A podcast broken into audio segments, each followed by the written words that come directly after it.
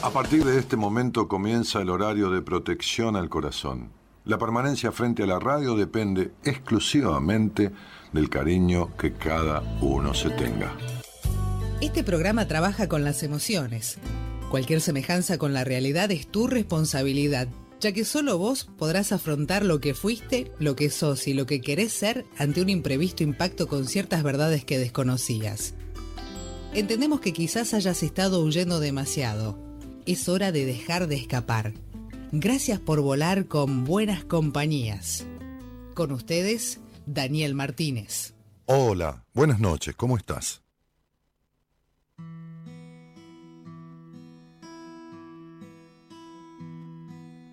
Quiero volver a comprender que todo depende de mí. Cuando estoy mal, cuando estoy bien, soy yo quien decide en mi vida. Y si quiero volver, solo habrá que empezar a creer. Búscame donde nace el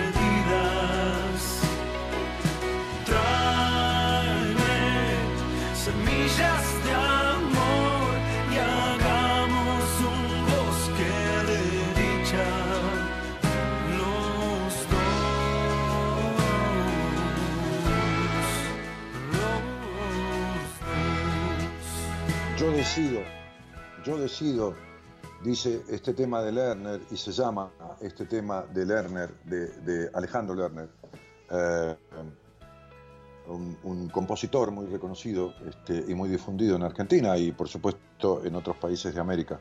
Digo porque el programa tiene esta llegada internacional, como recién veíamos en, en el vivo, que improvisadamente se le ocurrió a, a mi mujer, dijo, ¿por qué no haces un vivo así improvisado? Y se juntaron más de 200 personas en, en- cinco minutitos en Instagram y estuvimos media hora ahí. Este, y hablé con un par de personas que pedían comunicación y, justamente eran de, Colombia. Este, Elizabeth y, y Lina, eh, Lina Amparo, que yo le hablaba justamente de su desamparo, ¿no? Este, y, y me preguntaban eh, cómo hacer para resolver, para formular.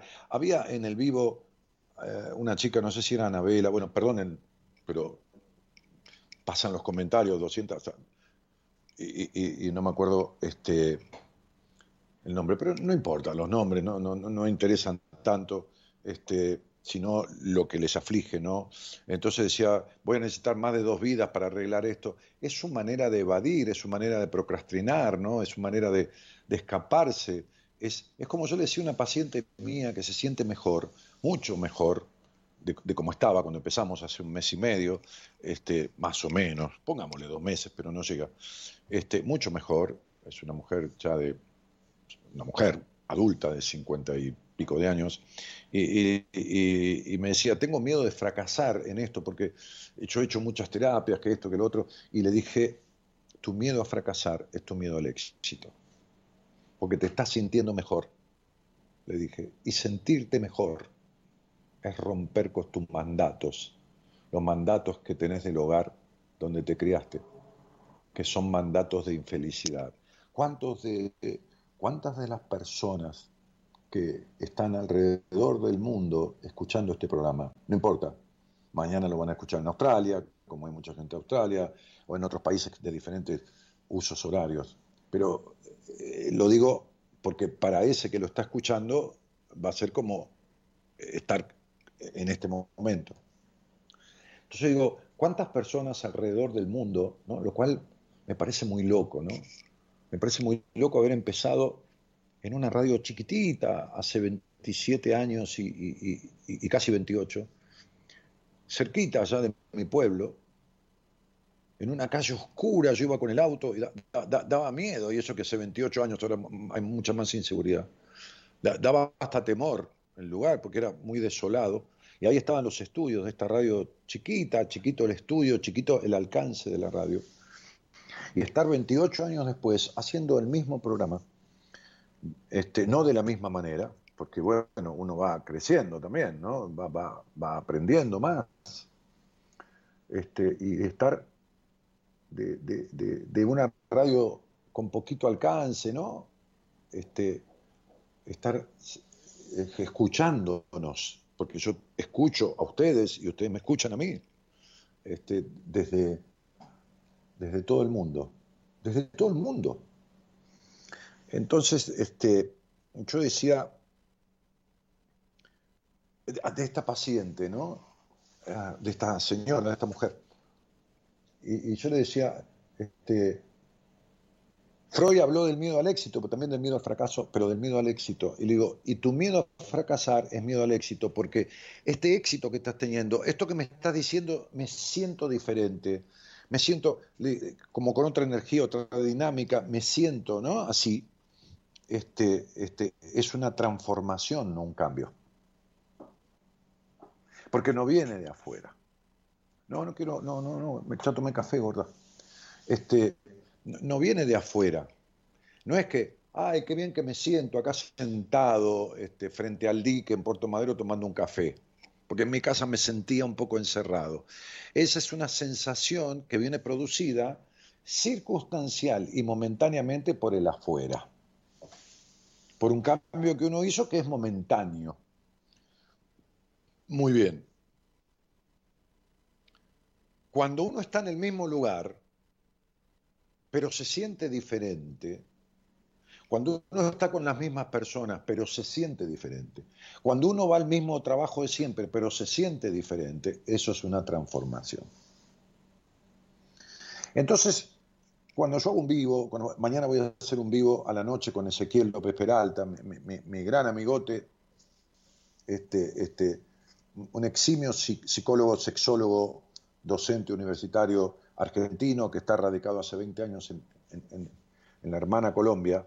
Este, hace rato que no hacemos un vivo y mañana vamos a hacer un, live por Instagram, mañana a las 11 de la noche, supongo.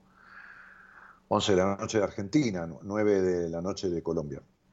Este, muchas veces las personas, sabiendo mi forma de ser o, mi forma de interpretar las cosas, me hacen preguntas que son todas son contestables, pero, pero, pero, pero que uno no, debe ni puede, puede, pero no debe generalizar. Eh, eh, entonces, este, voy a partir de, alguna pregunta que me hicieron hoy para esta charla de apertura, que espero que no, que no los aburra, pero que me interesa por, porque hoy tuve una entrevista de las que tuve la tarde, de entrevistas de, de privadas, que doy algunas a la semana, martes, miércoles y viernes, este,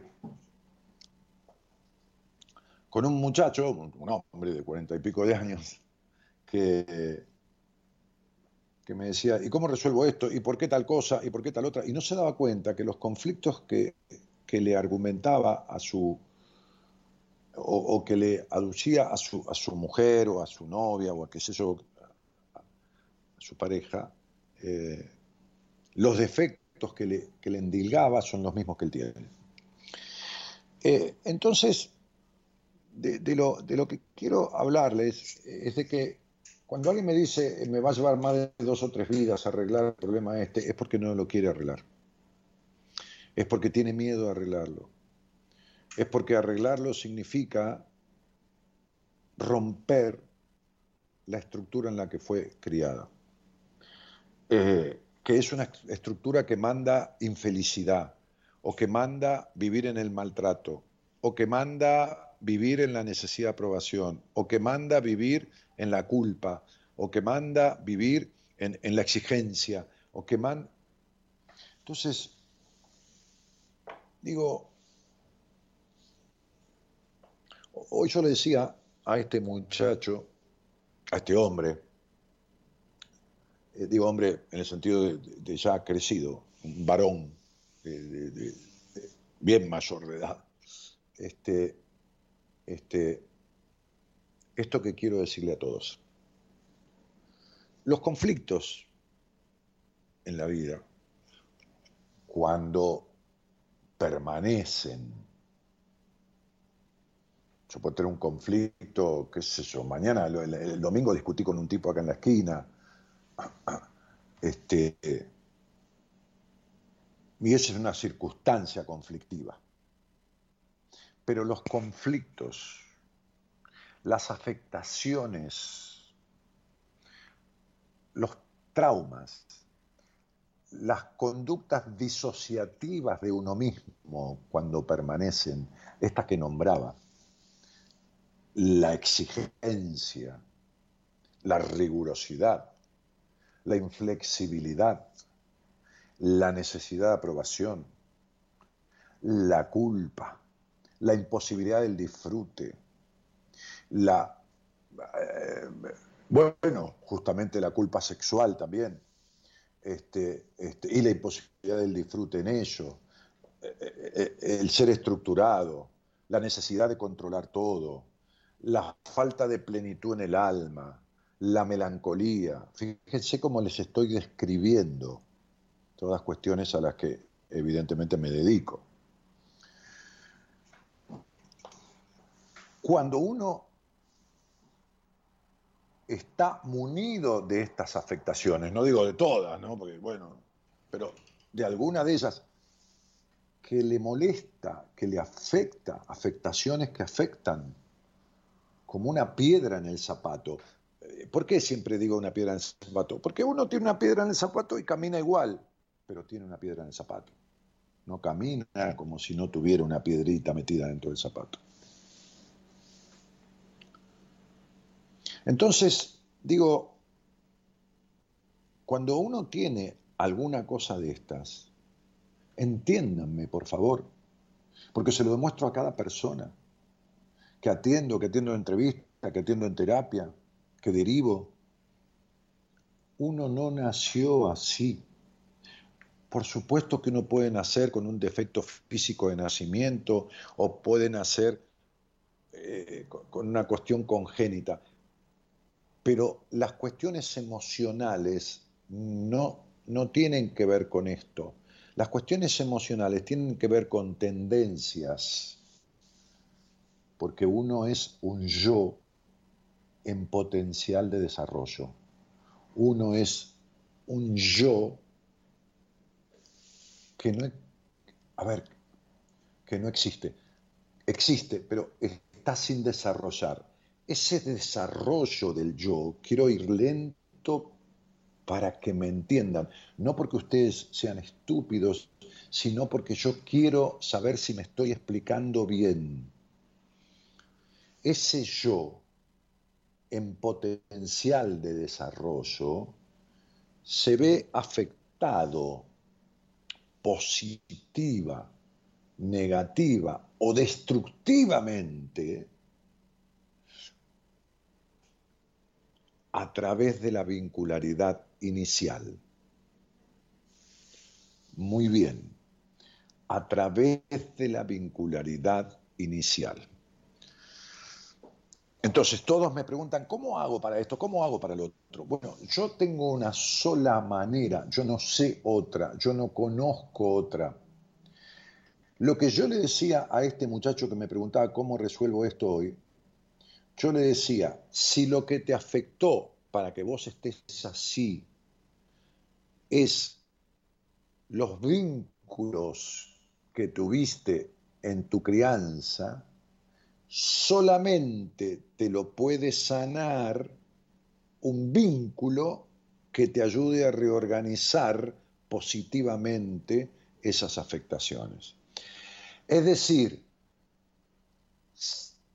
al estar afectado por un vínculo que produjo esta afectación, solamente un vínculo que desafecte podrá restablecerlo. Es la manera que yo conozco. Y este vínculo es, eh, le dije, todo lo que te expliqué, que él me dijo, ahora entiendo, le expliqué por qué le pasaba lo que le pasaba, por qué esto, por qué tenía deseos de ser autónomo económicamente y seguía en relación de dependencia, por qué el tipo de vínculo que tiene con las mujeres, por qué esto, se lo fue explicando cosa por cosa. Entonces le dije, quédate pensando en todo lo que te dije. Quédate pensando en todo lo que te dije. Todo lo que te dije es una revelación para vos. Para mí es de lo que sé, de lo que estudié, de lo que eh, armé, de lo que, estructuré, de lo que fuera. Todo junto. Para vos es una revelación. ¿no? ah, ah, no, se asombraba como un chico. Bueno, como todos nos asombramos o deberíamos asombrarnos como un niño ante lo nuevo. Entonces, quédate con todo esto. Si vos ves que todo lo que descubriste, al hacer consciente lo inconsciente, empieza a repararse, no hace falta otra cosa. Si vos ves que lo entendés, pero que no podés modificar nada con el paso de los días o el tiempo o los meses, entonces necesitas un vínculo reparador. Y un vínculo reparador no es otro que un vínculo terapéutico, psicoterapéutico. Entonces, encontré una forma de explicarle, justamente con temas actuales, que la voy a utilizar también con ustedes. Encontré una comparación simple, Estamos en pandemia.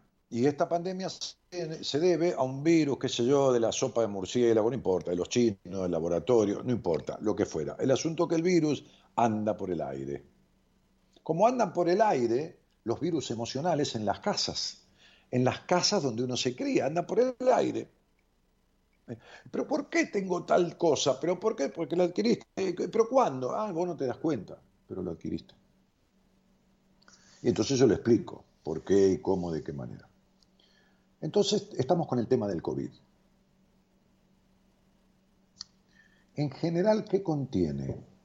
Uno se enferma de COVID cuando ese virus se le mete en el cuerpo. Cuando le dan la vacuna, ¿qué le dan a uno? Una cantidad mínima del virus. ¿Y qué hace el cuerpo? Porque el cuerpo tiene la capacidad de curarse. Lo que no se aguanta es tanta carga de virus. Cuando te inoculan la vacuna, la mayoría tiene un componente virósico, entonces el cuerpo empieza a generar antivirus. ¿Por qué? Porque le da tiempo, genera defensas. Y entonces repele el ingreso al virus. Cuando llega el virus, hay tanta cantidad de antivirus que el cuerpo desarrolló que el virus no entra. Sería como si, qué sé yo, te avisan que te van a invadir 10.000 soldados y vos haces un ejército de 50.000. Ahora, si nadie te avisa, te agarran los 10.000 soldados, te hacen pelota. Entonces, si vos tenés tiempo y armás un ejército de 50.000, te comes a esos 10.000. Bueno, esto es así. Ahora bien, hay una parte del cerebro, le guste a, a quien escuche o no le guste, que se llama inconsciente. Y esto es por donde entra lo que a uno luego le produce. ¿Por qué? Porque la psiquis del individuo, de ese bebé, se va armando en el vientre materno y se desarrolla y se completa en los primeros 7, 8, 9, 10 años de vida. Ya está. Ya las afectaciones ya están ahí. Ya está la necesidad de aprobación, ya está la futura melancolía, ya está eh, la culpa sexual, ya está. Dice, pero no, pero si yo no, no me dijeron nada. Sí, sí, sí, pero te dio, pero tu madre era una melancólica, prejuiciosa, esto, lo otro, pero tu padre era un riguroso, que acá, que allá, que lo que fue. Bueno, no importa. Ya está. Ya tenés el virus. Hay que meterle al inconsciente, cuando sos adulto, un antivirus. ¿Está claro? Hay que explicarle, y el explicarle es introducirle defensas. Yo le explicaba el otro día a una profesional de psicología, que lo dije el otro día al aire creo, por qué desde mucho tiempo tiene tremendos dolores de pies y estiramientos y, que le interrumpen el sueño y todo lo demás. Cuando lo entendió, cuando lo hizo consciente, cuando es como una pompa de jabón que está cerrada, ¿vieron? Una burbuja de jabón que, uno sopla así, que hace burbuja, y está cerrada y, tiene adentro, y uno la pincha así, ¡bloc! se abre. Bueno, cuando la cabeza se abre y comprende, el síntoma baja. Y le bajó inmediatamente. E increíblemente, no puedo creer, no me duele más la espalda, no puedo creer ese vacío se me fue. No puedo creer. ¿Y qué no puedo creer? Metimos los antivirus que son necesarios. Mire, nadie tiene necesidad de aprobación si no fue escuchado de chico. Y no ser escuchado. Nadie es exigente y vive en la exigencia si no fue traicionado, defraudado, no tenido en cuenta o exigido de chico. Nadie es riguroso si no fue criado en el rigor. Nadie es intolerante si no fue criado en la intolerancia. Nadie es culposo si no fue criado en, el control, la culpa, o no fue criado en un hogar donde no se disfrutó nada, donde los padres no disfrutaban, donde eh, nadie, el otro día atendí a un muchacho que tiene de todo, tiene de todo.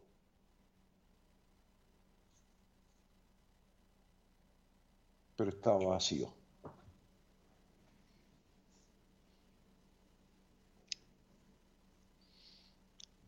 Y viene de un padre controlador y exigente y él es un controlador y exigente. Entonces digo, dejen de joderse la vida creyendo que nacieron así y que esto no se va a arreglar nunca, porque no nacieron así.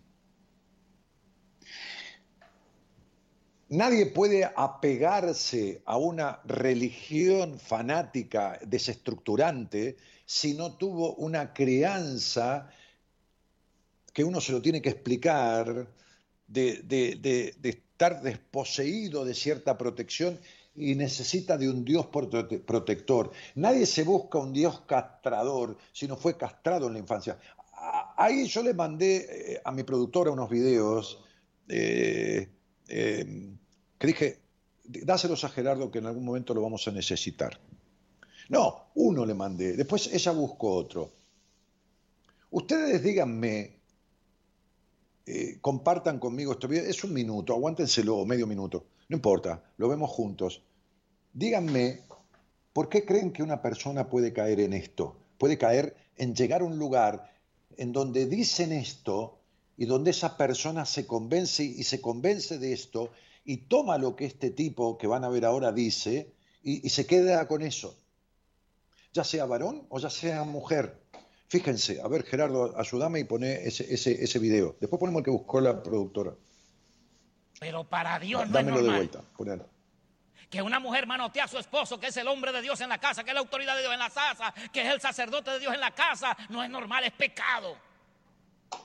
Y cuando una mujer desobedece a su esposo, desobedece a Cristo, porque la autoridad del hombre es Cristo. Y quien tiene derecho a reclamarle algo a ese hombre es Cristo, no la mujer.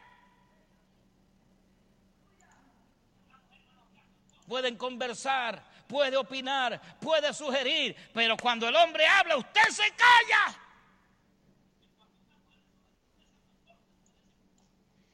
Bueno, ¿ustedes por qué creen que este imbécil enfermo mental puede ponerse ante un auditorio semejante con cientos o a veces miles de personas, como hay aquí en Buenos Aires, y decir semejante perversión? ¿Ustedes por qué creen que esto puede suceder? Que una persona vaya y se transforme en adepta porque necesita ser culpado, necesita el sometimiento, porque fue criado en el considerarse poca cosa. Un tipo que habla así, no importa que es de las mujeres, podría hablar de los hombres de la misma manera, no estamos haciendo una cosa de, feminismo ni de, de machismo, no, no, no, son seres, somos seres humanos todos, que feminismo, ni machismo, ni nada. Somos seres humanos con derecho a la humanidad, con derecho a la dignidad de la humanidad. Bien, ok, muy bien. Entonces, ¿ustedes por qué creen que este tipo tiene el culto lleno, que está lleno de gente?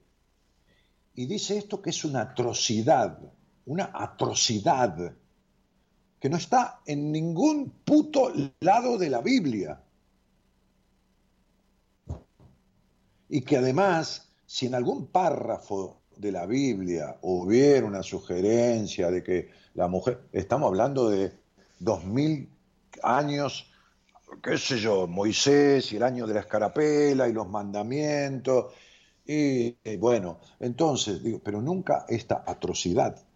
Ahora vamos a ver, ustedes por qué, qué creen que alguien vale a un, a un templo, no importa que sea un templo evangélico o, iglesia católica, apostólica romana, luteriana, anglicana, lo que carajo fuera. ¿Ustedes por qué creen? ¿Ustedes creen que, que eh, esta mujer, supongamos, que va a ese culto, este, es una mujer criada en un hogar donde eh, eh, se siente bien considerada como hija, no sojuzgada, no sometida, no golpeada, no, nunca iría ahí. Jamás iría ahí.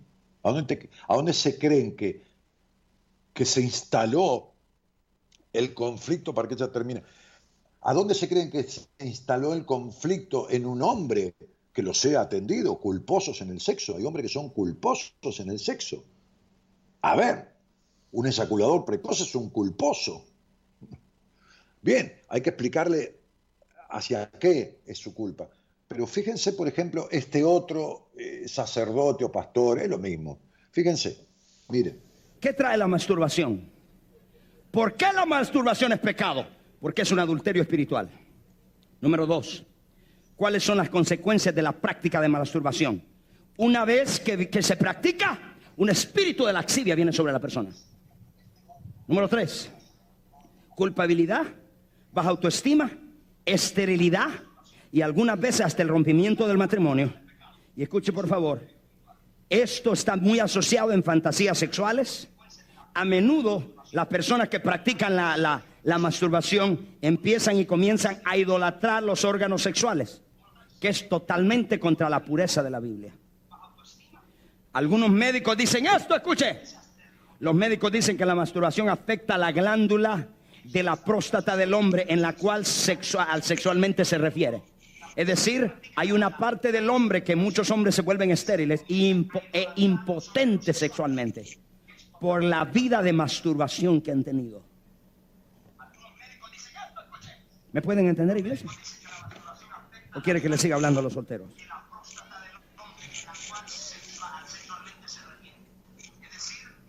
So, ¿qué Dios está diciendo, pastor? Dios está diciendo, la masturbación llega a las personas de dos formas. Número uno, por elección, que ellos escogen, eligen voluntariamente practicar este vicio. Y pues un espíritu de aducción y lujuria los toma. Y número dos, por influencia hereditaria. Lo practicó su abuelo, sus tíos, etcétera, y ellos lo siguen practicando. So, ¿Cuál es la solución? Renunciar a ella, renovar su mente, eche fuera toda basura y videos pornográficos que le disparan esto y busque liberación en la iglesia estamos para servirle.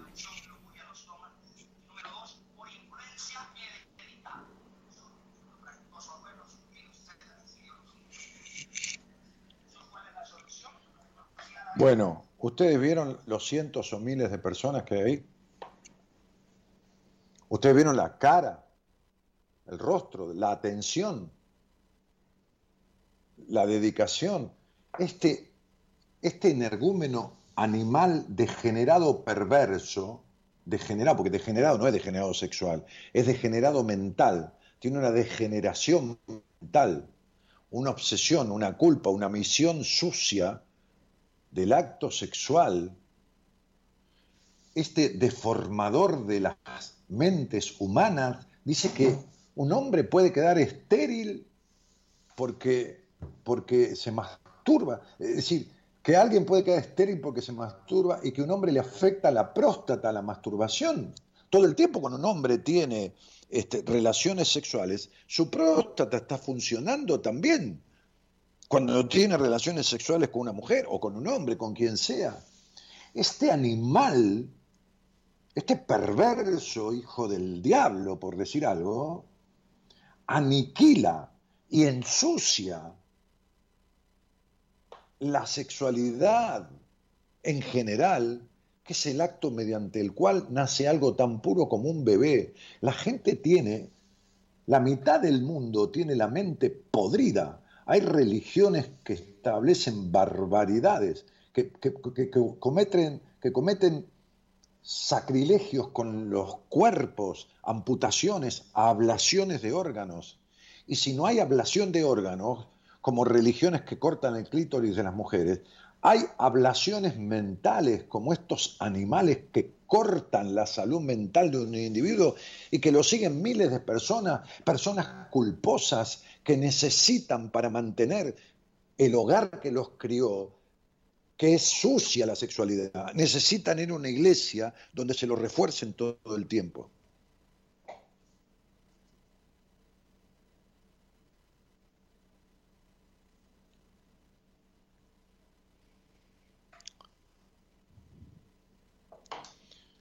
Es terrible la degradación que el hombre, el hombre, digo la raza, la especie, que el varón y la mujer hacen de sus hijos y de sí mismos.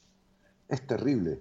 Los judíos ortodoxos, ¿eh? porque tenemos una religión troncal judío-cristiana, el Antiguo Testamento eh, es la base eh, religiosa de los judíos y cristianos. Después el Nuevo Testamento, que Jesús, los apóstoles, eh, todo el quilombo ese, es de la religión cristiana nada más. Pero el Antiguo Testamento es de los judíos también. Muy bien, fenómeno. Los judíos ortodoxos tienen sexo con sábana. Una sábana con un agujero por donde pasa el pene y penetra la vagina. ¿Por qué?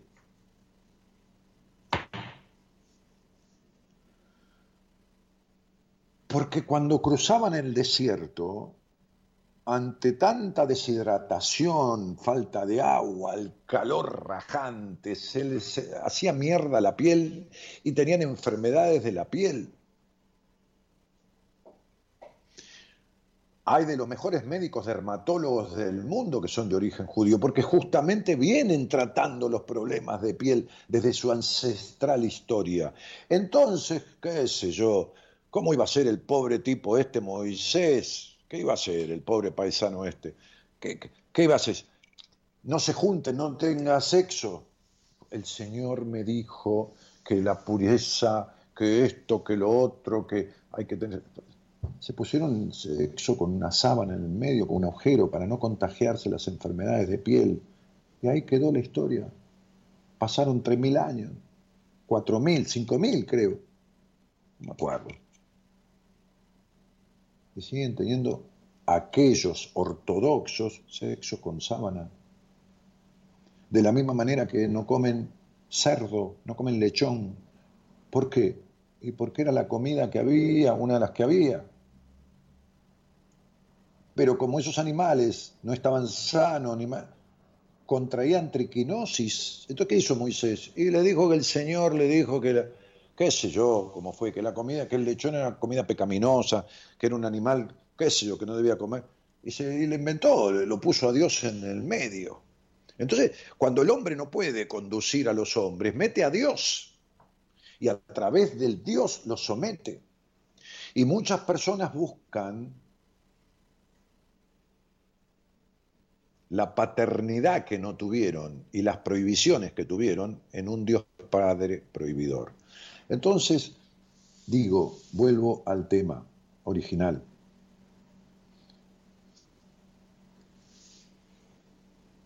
No solo uno puede intoxicarse de chico comiéndose un, tarro de dulce de leche eh, a escondidas de los padres, robándolo de la heladera, digo, como picardía de niño y se intoxica, sino algo mucho peor, porque la intoxicación del cuerpo puede durar, una desintoxicación de unas horas o unos días, un poco de fiebre. Se intoxica la mente a través de diferentes disfunciones vinculares que generan conflictos, afectaciones y traumas. Como esos conflictos, esas afectaciones y esos traumas se generaron a través de un vínculo, la única manera de resolverlos es a través de un vínculo. Les había dicho el lunes que yo había elegido algunas frases de un tipo que transformó el mundo, digo, desde la ciencia, produjo un quiebre, una transformación, que fue Albert Einstein. Esta frase de hoy que elegí dice, todos somos ignorantes. Lo que ocurre, es maravilloso, ¿no? Es que no todos ignoramos las mismas cosas. Por lo cual yo soy un ignorante de física, de química, de energía nuclear, de astronomía, de mecánica del automotor. Y, el que está del otro lado es, es, un ignorante, a lo mejor en lo que yo sé, pero es un, es un conocedor de física o de química o de lo que fuera. Todos somos ignorantes por lo tanto, dice, lo que ocurre es que no todos ignoramos la misma cosa. ¿Cuál es la conclusión? ¿Cuál es la conclusión? Que uno sabe de una cosa y otro de la otra, entonces nos necesitamos para reparar. Yo necesito de un técnico en heladeras para reparar esas heladeras que están detrás mío. Y el técnico de heladeras necesita de mí no de mí, de mí, de, Daniel Martínez, digo, de alguien que sepa de, de, la cuestión psicoemocional para reparar sus conflictos. Y, a su vez necesito del mecánico para que arregle el motor y repare el motor de mi auto. O el otro día mandé a pintar, que estaba un poco rasado el paragolpes trasero, eh, ahí a lo de Pablo, el chapista que conozco. Y, y entonces Pablo lo reparó, lo pintó y quedó como si nunca lo hubieran raspado Imagínate si me pongo yo a hacer eso.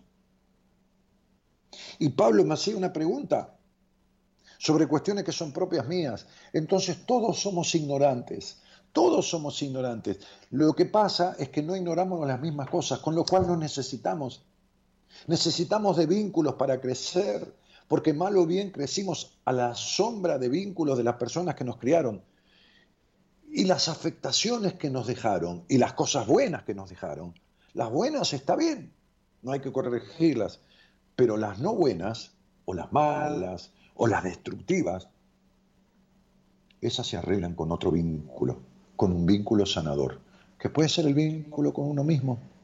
Hay gente que es un médico que se arregla el auto porque sabe de mecánica además. Bueno, a lo mejor se puede arreglar la cabeza a sí mismo.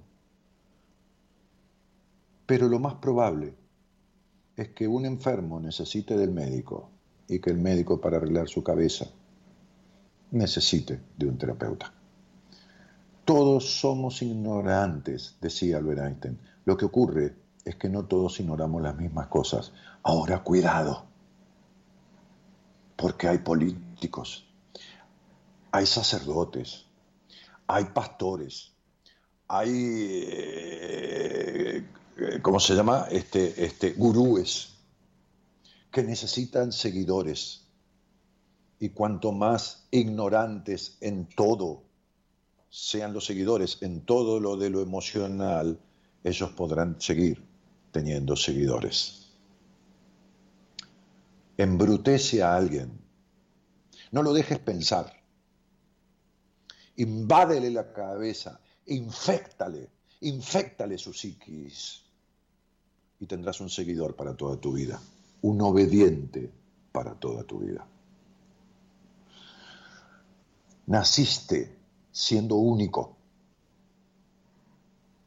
Y si sos solo lo que criaron de vos, entonces sos una repetición. Buenas noches y gracias por estar.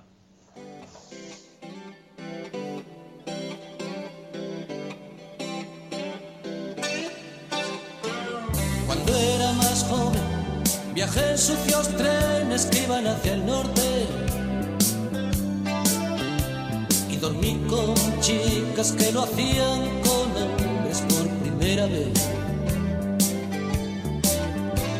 Compraba salchichas y olvidaba luego pagar el importe.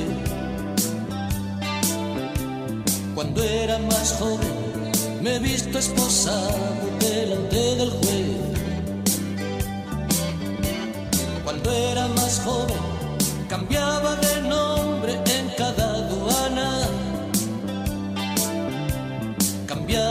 Casa, cambiaba de oficio, cambiaba de amor. Mañana era nunca y nunca llegaba pasado mañana. Cuando era más joven, buscaba el placer, engañando al dolor. Bueno, eh, como es la primera semana, quiero mencionar de vuelta a FM Club Nueva 107.3 de Gustavo Guevara, el director, y a la 170 Radio Online de José Bernabé Gambarte, que son de General Roca Río Negro, que a partir de este lunes pasado empezaron a retransmitir Buenas Compañías. Así que lo, voy a- lo vuelvo a mencionar porque es la primera semana en donde inician esta retransmisión. Muchísimas gracias a ellos y, y a los seguidores, que son muchos, de, de- ya desde antes de, Buenas Compañías de, General Roca, Río Negro, y que seguramente sumarán más personas que escuchen el programa a través de estas dos emisoras. ¿eh? La 107.3 FM Club Nueva y la 170 Radio Online. Hola, buenas noches. ¿Quién está por allí? Buenas noches. Mariela. Hola, soy. ¿qué tal? ¿Cómo te va? Daniela. Bien, No, ¿y vos? Mariela, Marie- Bien, bien, bien. Mariela de Uruguay. Ah, Mariela, perdón. Eh, Gerardo, me hace un poquito más de retorno si tenés, porque no, no, no, no escucho bien. Eh, Mariela, Estás, eh, este, ¿de qué parte sí. de Uruguay sos? ¿De qué parte de Soriano? Del departamento de Soriano. Eh, ¿A dónde el- está el- eso? Mi pueblo se llama... ¿Eh? ¿A dónde está? ¿En qué, en qué zona de Uruguay? Y mira, está... No sé si te ubicás por Colonia, por ahí. Sí, claro, conozco, además Bueno, conozco está- Punta del Este, Colonia, Eh, conozco. está- está. Bueno, estamos cerca de Colonia. Está Colonia, Carmelo, Palmira, Dolores. Y bueno, estoy acá en Dolores, Sí, cerca de Carmelo. sí. Sí, sí, sí. Ok. este, Eh, ¿y- ¿Y departamento desde de cuándo escuchás Soriano. Buenas Compañías? Mira, en realidad Buenas Compañías es hoy la primera vez. Perdón, pero yo te sigo en Instagram. Eh, no no podía escucharte Ah, bueno, está porque no sabía. Sí, sí, te sigo. Porque mi hija me regaló el libro Mujer Ple- eh, Mujer Plena, que estoy fascinada. Eh, y bueno, eh, me- hace bastante que me lo regaló y, y no me llegaba el momento de leerlo hasta que me llegó y me copé y bueno, y ya lo terminé y estoy fascinada. Se lo he recomendado a muchas amigas de acá de, de Uruguay. Bueno, Este, gracias. y- y na- gracias por leerme y me alegra que, que te haya, que te- que te haya, eh, gustado o servido, ¿no? Bueno, fascinarse está bueno, pero el tema es que, que por ahí te, te ayude a pensar, este, que no dudo que pensás, porque pensás y mucho, yo diría demasiado, ¿no? Este, no a través del libro, sí. sino en tu vida pensás Sí. de- demasiado. Este, Tal cual. este, Ma- Mariela, sí, ¿y con quién vivís? Y en ese momento estoy viviendo sola porque tengo tres hijos grandes ya y tengo una de que cumple 30 ahora el viernes, Valentina, y después está en, está en España ella, y después tengo dos que están en Montevideo, uno de 27 y otra que cumple 24 ahora el 25, Martina. Eh, estoy divorciada, bueno, mi vida es muy... No, la chica Martina, Martina cumple ahora el 25. Ah, Martina, cumple 20. Martina. ¿Y quién fue la que Sí. te regaló el la que te regaló el libro? La que me regaló ¿Vale? Valentina, la, Vale- Valentina, Sí. Bueno. eh, la que está en España. Este, y- y- ok. Bueno, eh, no escuchaste el programa, que no importa, tampoco hay por qué escucharlo, pero seguís en Instagram, ves alguna cosa que yo hago, leíste el libro. Entonces, ¿qué te, qué te trae a, a la charla? ¿Al- ¿Alguna cuestión en especial? Este, eh, ¿Es tu único nombre, el, el- el Mariela? Sí, Sí. solo Y- y Mariela. te trae- Solo te Mariela, trae algo, algo en sí. especial. Sí, sí, deja, Sí, realidad los apellidos ya los tengo. está, perfecto. En Eh, realidad sí, porque... porque, mi producción me da los datos de quien va a salir al aire, ¿no? En el momento que va a salir al aire, yo, me mandan un, por celular para yo tener tus datos. Este, sí, sí, eh, sí. Y, y- y- ¿qué, a, a- a qué te dedicas? Si, si- si es que tenés alguna actividad. Eh, bueno, eh, en realidad sí te cuento, eh, yo me dedicaba, te voy a decir dedicado porque me estoy retirando de la actividad política, eh, hace 10 años que estaba en la Ajá. actividad política y, y sí, y bueno, y tuve como dos llamados de, o sea, siento pasión por, por lo que hago, por todo lo que hago, y tuve un accidente el 24 de diciembre, este, o sea, hizo un año ahora que casi perdí la vida, y bueno, me di cuenta que se me estaba pasando la vida y que no la estaba viviendo, ¿entendés? Eh, y bueno, y que muchas muchas veces me encuentro muy sola porque estoy rodeada de gente, pero estoy sola, ¿entendés? Y eso me tiene como, mm, eh, eh, como que ya no quiero seguir esa vida así, ¿entendés? Como que, que necesito cambiar, cambiar en todos los aspectos. Eh, como vos decís, pienso montones, pienso muchísimo, demasiado. Eh, son los patrones que tengo desde, de- de- desde que soy pequeña y bueno, está, me afecta todo. Entonces digo, no podía seguir una actividad que, que todo me estaba afectando. Era una esponja que todo lo venía absorbiendo, todo, todo, todo, todo. Eh, resolvía así todos los problemas, pero después llegaba a casa, ¿viste? Y, y me ponía a llorar y me encontraba sola llorando, ¿entendés? Porque me afectaban los problemas de todas las personas. Eh, entonces fue, muy duro, eh, y como que el accidente eh, me dije, bueno, Mariela, hasta aquí llegaste, eh, eh, replanteate tu vida.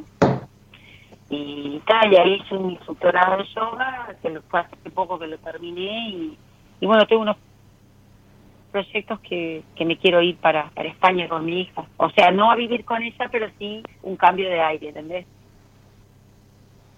Mm. Bueno, mira, Mariela, lo primero que tengo que decirte es que, que, como suelo decir yo, la mente no tiene geografía.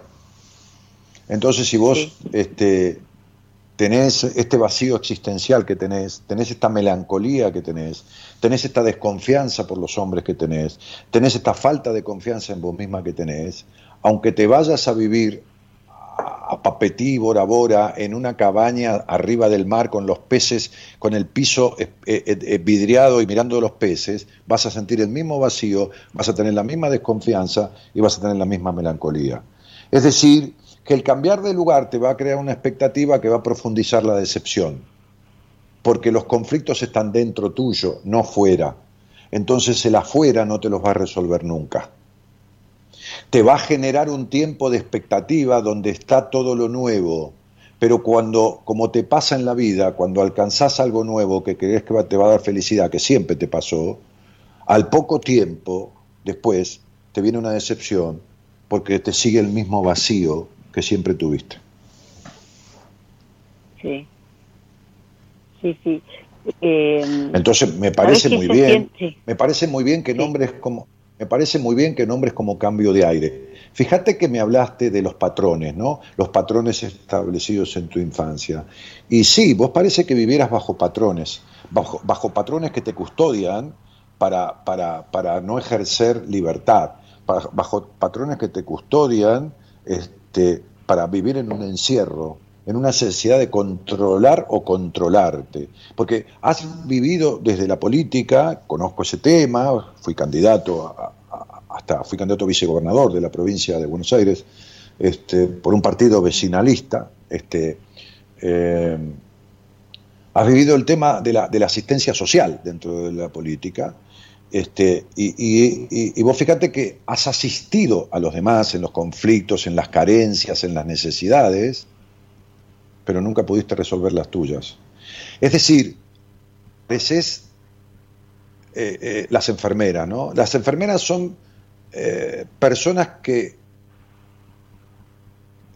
buscan reparar en el cuidado de los demás el cuidado que no tuvieron de sí mismas. Fíjate vos el tema de tu padre, que es como si hubieras nacido de, del Espíritu Santo, ¿no? Porque, porque, porque pareciera como José y María, ¿no? Viste que José estaba ahí, pero no, no intervino. Es decir, tu, padre fue un, fantasma, no, existió nunca. Eh, papá también, mi padre estuvo dedicado a la política, él fue diputado acá por, por Soriano dos periodos, ¿viste? Y bueno, no, pero no, importa, Mariela, no importa que se... Mariela, Mariela, no importa a qué se dedicó, no tiene nada que ver, no existió en tu vida tu padre. como que me lo estás haciendo ver ahora. Yo pensé que él había existido en mi vida, ¿sabes? Bueno, este, describime tu vínculo con tu padre. ya, sé, ya sé. ¿Vos hiciste terapia alguna vez? Este, en realidad estoy haciendo, pero viste que no veo que estoy siempre en el mismo, ¿entendés? Como que no avanzo. No, pero me estás eh, Mariela, a ver, a ver, cielito, espera, espera, espera me estás explicando las consecuencias. Yo te pregunté si hiciste terapia alguna vez. Y la segunda pregunta es cuánto tiempo. Sí, sí, sí. En este momento estoy en terapia. No, vamos de vuelta. ¿Fuiste a terapia alguna vez y cuánto tiempo en total? Sí, fui a terapia y, bueno, este, estoy, en este momento estoy en terapia, yo estoy haciendo, estoy siendo un psicólogo, no sé, ponele que ahora era eh, un año que voy a terapia. Muy bien, un año. ¿Y antes había sido también? Sí, antes iba, pero sabes que iba esporádicamente. Iba por temas puntuales. Muy bien, vamos, vamos a poner que, tenés un año de terapia, o un año y medio, no importa, en total, en tu vida. Bueno, muy bien. Vamos a hablar de esto entonces. Decime, entre tus 5 y tus 21 años, que ahí hay una secuencia trascendente a los 21 años en tu vida. Este, hay otras, hay otras también a los 10 años y medio, pero no importa. Este, decime, ¿cuáles son? Olvídate de lo que yo te dije, estoy totalmente equivocado, olvídate, empecemos de vuelta. Eh, me equivoqué en todo. Entonces, olvídate, eh, ¿cuáles son las sensaciones vinculares, emociones que embargaban eh, la relación con tu padre, que vos sentías con el vínculo con tu padre.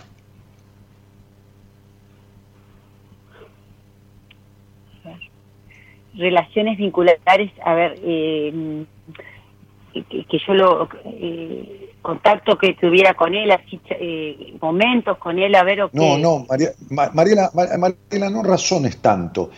¿Cuáles eran las sensaciones emocionales que estaban de por medio en tu vínculo con tu padre. ¿Qué era? Admiración, enojo, carencia, no razones. Sentí mi cielo. no puedes sentir. Sí, sí, sí.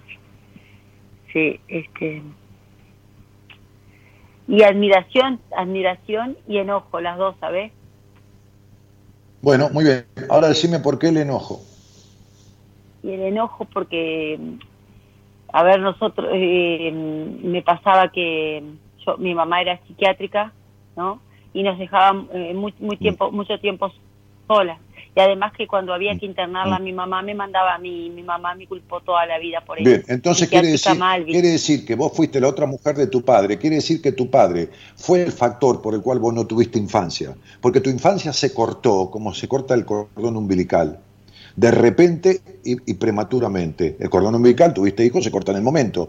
Bueno, a vos el cordón de la unión con la vida y las etapas de la niñez, eh, eh, la prepubertad, la pubertad, se te cortó porque tuviste que empezar a razonar y hacerte cargo de cosas que no te correspondían, haciéndote mujer cuando todavía se te caían los mocos. Y eso es responsabilidad de tu padre. No hubo padre, no hubo protección. Hubo dinero, hubo lo necesario, eh, no hubo función paterna hubo un padre que traicionó, que dejó a esa hija en las fauces de esa madre enferma y encima le hizo hacer cargo de la hija de la madre. Y cuando una hija se hace cargo de la madre, en esa situación, habiendo un hombre grande ahí, se convierte en madre de la madre, por lo tanto se convierte en esposa o en la otra mujer de su padre. Y vos fuiste la otra mujer de tu padre. Por eso el desastre que fueron los vínculos con los hombres. Ah, me, me, me, te juro que por eso el problema por, eso el problema por eso el problema con tu sexualidad. Por eso el problema con tu sexualidad. Por eso los terribles enojos que tenés. Es una tipa que se enoja de buenas a primeras con una ira interna impresionante. Por eso tu estructura por eso querés controlar todo y por eso querés poder con todo. Entonces y por eso te elegiste un terapeuta que en la puta vida en un año te explicó ni la décima parte de lo que te estoy explicando totalmente, sí.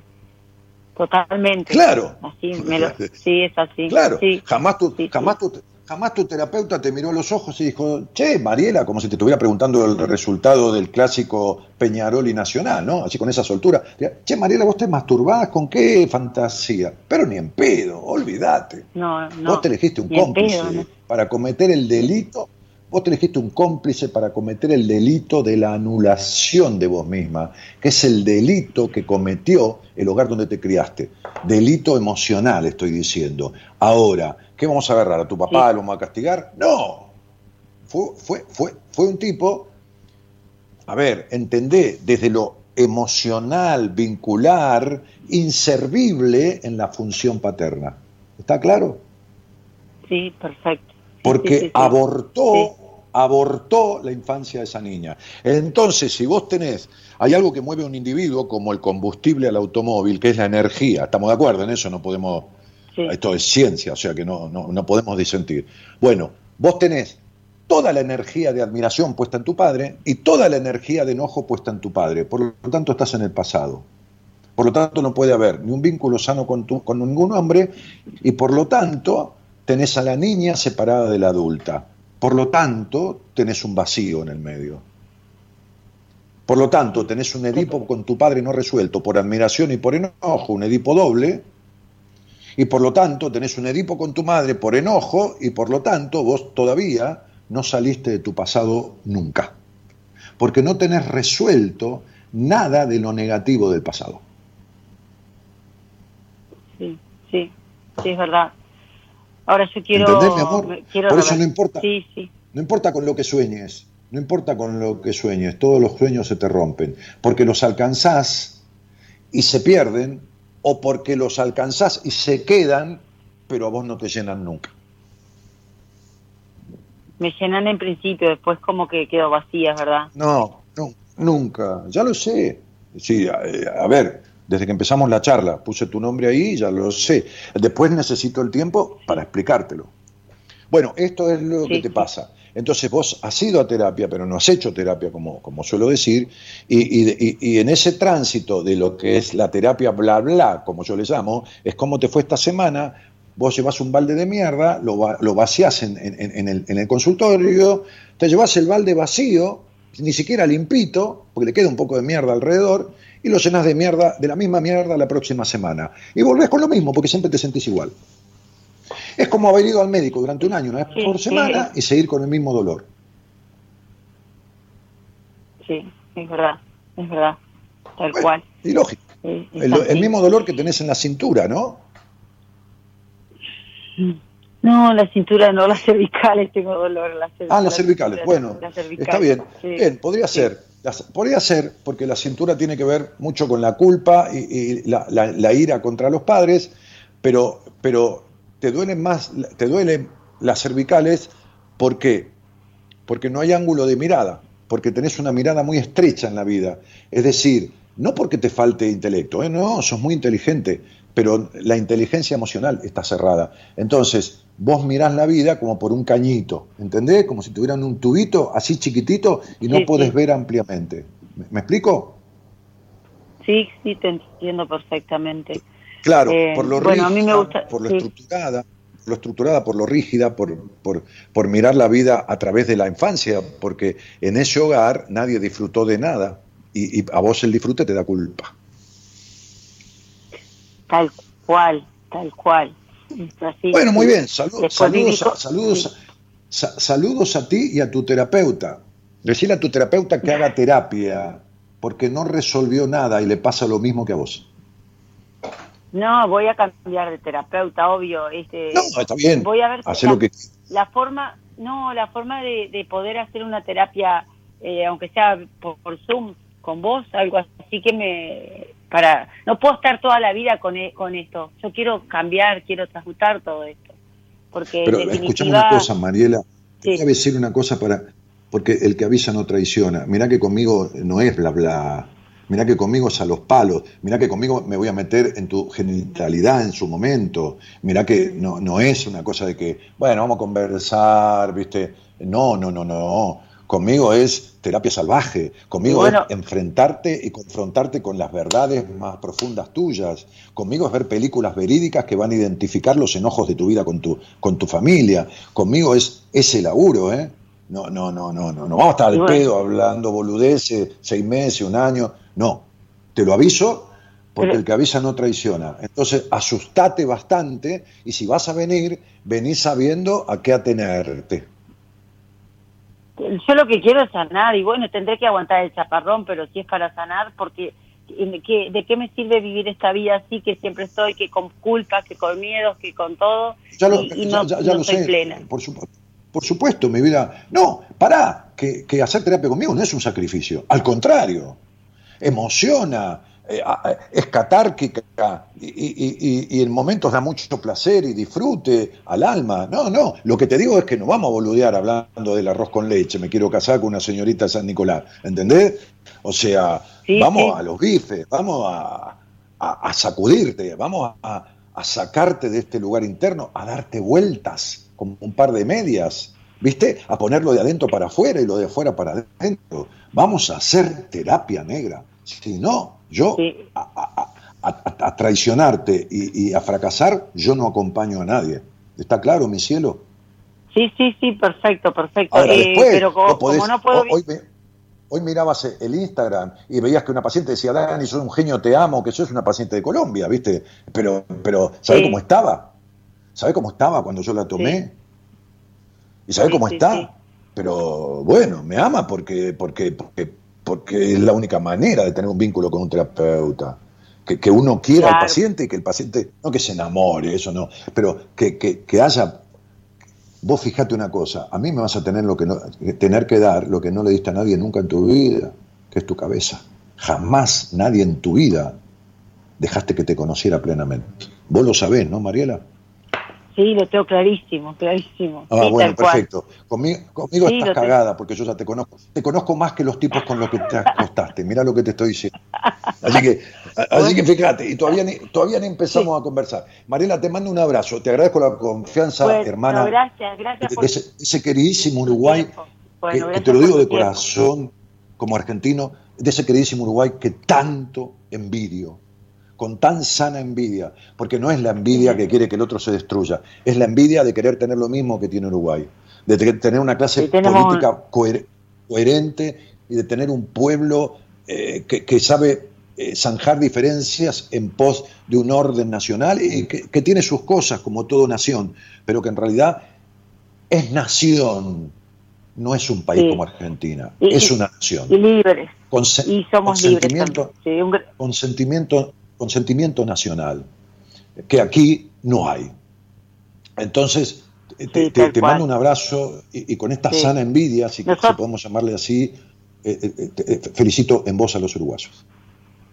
Bueno, muchas gracias, Daniel. Un abrazo enorme y me quedo en contacto con tu gente para, para ver cómo. Sí, tranquila.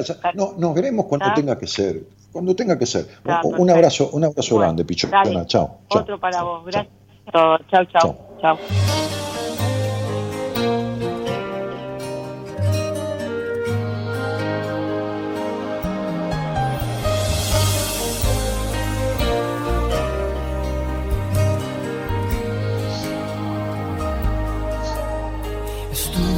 buscando en mi arca interior la que guarda en mí los recuerdos.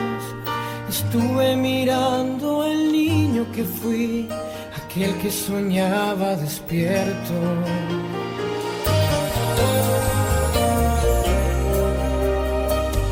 Escuchen, escuchen esta canción, por favor.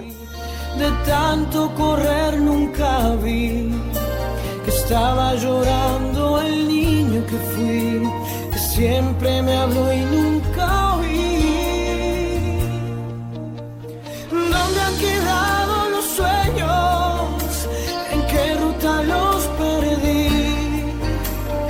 ¿Quién ha cerrado las puertas que me llevan a mi jardín?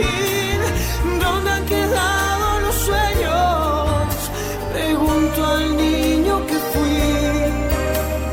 Quizás él tenga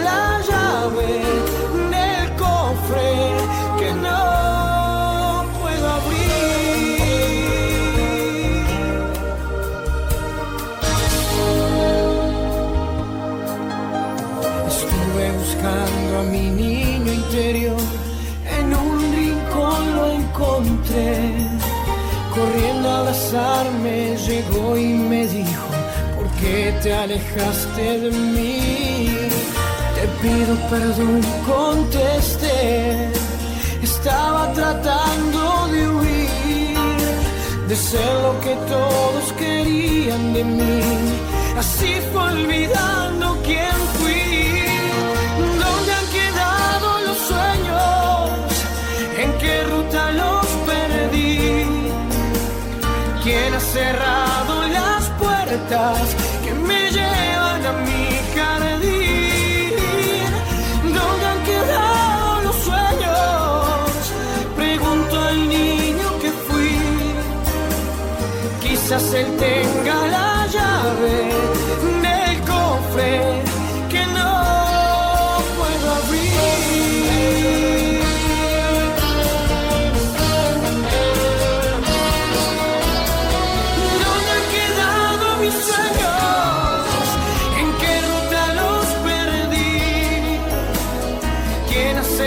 Qué tema, ¿no? puertas? tema, como dice, como dice Osho, como dice Tome- Tony Robbins, este, como dice, como digo yo, como dice algunas personas que se dedican a esto en este mundo, encuentra al niño y aparecerá el varón, el hombre, encuentra al niño, aparecerá la mujer, encuentra a la niña.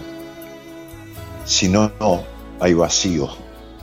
Si no, hay vacío. Este, eh, bueno, nada, eh, fíjate porque, eh, chicos, si, si hay alguien en el chat que está molestando, Eloísa, vos lo borrás directamente, lo, lo- le pedís a Gerardo, que Gerardo lo puede sacar desde ahí, creo. Este, eh, Débora Barón dice, cuánta verdad, Daniel, lo que decís. Este, hola, maestro, feliz medianoche, te abrazo, dice Nati Ramallo. Patricia Serrano dice, oh, una vez acompañé a mi hermana que no quería ir sola y son unos lavadores de cerebro. Ah, sí, bueno, está hablando de la iglesia evangélica. Este, sí, Eh, yo lo que decía era, en, en esas cuestiones de los pastores, que nadie llega ahí si no tuvo una infancia que lo lleve ahí. ¿eh? Este, nadie tiene un hogar libre, sanamente acompañado y va y se mete en semejante... No, es que, es que esas adherencias se originan en trastornos de, la infancia. Este, bueno, eh, me está jodiendo, dice Liliana Toneri, no sabía que las sábanas con agujeros, qué locura. Tantas locuras. Has tenido sexo tantas veces sin sentir nada, Liliana, y fingiendo orgasmos, que también es una locura. Eh, eh, entonces, este, ¿qué, qué, qué cátedra dice Estela Maris? Ah, no es una cátedra, es, sé yo, un poco de haber estudiado, un poco de haber vivido, este, un poco de haber pensado. Teresa Majúa Bianchino dice muy bien explicado, Cristina Braida dice hola Martínez, este, es lo que nos está pasando con los gobernantes, dice Patricia, ya voy, hay un llamado, sí, ya voy, ya voy, ya voy, ya voy. Eh, pensé lo mismo, dice Corina, no sé qué cosa. Este, tal como dice el cuento de Jorge Bucay, el elefante encadenado, espero no incomodar al mencionado. No, Jorge es un amigo, eh, además este, eh, estuvo en la presentación de mi primer libro, además su segundo libro cuentos para pensar. la charla de presentación la dio Graciela Borges y yo. Graciela contó, leyó un cuento del libro y yo hice una charla al respecto. Hemos hecho algunas charlas juntos con Jorge y, cuando yo presenté mi libro en el Club del Golf en Palermo, este, él me pidió que lo esperara, que él estaba en México, para llegar a la presentación y estar presente. Así que no me, no me incomoda poner nombrar a quien quiera. ¿Qué problema no, no, no, no, no, no voy a, a, molestarme o pensar que, ay, me molesta que le hagas propaganda o no, para nada. Yo, yo, yo hablo de otros terapeutas este, con los cuales coincido y mucho, como nombraba Tony Robbins recién, o, o, Alex Rovira de, de, España, o, gente de mi equipo, que por eso tengo un equipo, con los cuales coincido en, en su dedicación, en su saber de determinados temas, como yo también sé de determinados temas, y eh, no, ¿qué me va a molestar? Para nada. En la presentación de mi libro estuvo el hombre que más libros vendió de Argentina, José Naroski, que escribió el prólogo, y Jorge Bucay, creó un cuento, inventó un cuento para escribir la contratapa de mi libro, eh, de mi primer libro que se llama Entre vos y yo. Así que este, un, gran recuerdo por el gordo. Este, el gordo le decimos cariñosamente, el gordo Bucay. Eh, es más, yo hice seminarios no como profesional de la psicología, sino 25, 20, 20, sí, 25, 26 años atrás, en donde yo hoy doy los seminarios, en la misma institución. Y esos seminarios en aquel momento que yo hice, que hice dos o tres, los hice con Jorge Bucay y su equipo. Y yo fui a tomar los seminarios como un concurrente. E incluso uno de los seminarios, Jorge lo hizo para profesionales de la psicología. Y me invitó a mí. Y yo le dije, pero yo no tengo ningún título. Y me dijo, no me importa, vos callate la boca y vení. Después con el tiempo entendí por qué me lo había, me había invitado. Eh, entonces, este, Gloria Weber dice, excelente Daniel, este, bueno, es, hola Dani, eh, con solo escucharte me abriste los ojos y me ayudó a cambiar muchas cosas. Bueno, me alegro muchísimo. Eh, y, la mayoría de psicólogos te hacen nana en las heridas. Sí, sí, por supuesto, porque no tienen resuelto lo propio. Gran zapada, Daniel, maravillosa devolución. Eh, me gustaría tener, hacer terapia con vos, Dani, pero no me animo. Estoy perdiendo a un gran hombre por ser una mujer inmadura. Y bueno, seguís perdiendo, qué sé yo. Vos elegís el fracaso. No, por, no porque no me elijas a mí, elegís seguir perdiendo, es elegís la pérdida.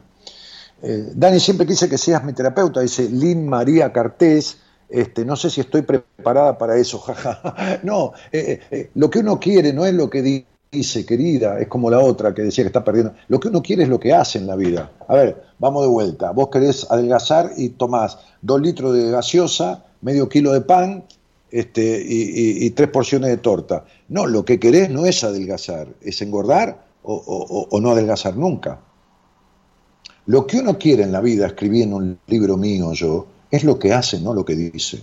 Así que vos no querés hacer terapia conmigo, ni la otra tampoco, ni nada. ¿Estamos de acuerdo? Bien. Porque cuando vos querés la dulce leche, vas y pedís la dulce leche. ¿Viste? Es decir, la realidad está de acuerdo con el deseo. Eso es querer. Cuando uno concreta. Cuando uno no concreta, lo que quiere es no concretar. ¿Está bien? Deja de mentirte, hermana, porque y menos de mentirme a mí, que no, no te va a ser fácil. Hola, buenas noches. Hola, buenas noches, doctor Daniel. ¿Cómo estás? ¿Cómo, te va? Bien, bien, un gusto hablar contigo. Bueno, gracias. E, este, y, no me trates de doctor, por favor, que ese es un, papel que está ahí en un cuadrito para poder atender paciente nada más. Este, este, Yadira, qué nombre. Parece, parece, un nombre árabe.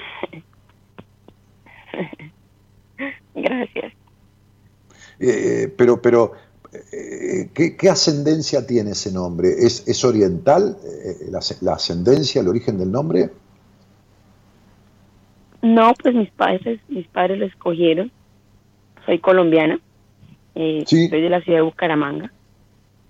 Pero no, nunca me, me... Así raro el nombre, no. Solamente a mi papá le gustó ese nombre y listo. Se puso ese nombre. Ajá. No hay un sentido profundo Bueno. del nombre. Es, es un nombre de origen hebreo. Ok. No, no para mí. Bien. ¿Eh?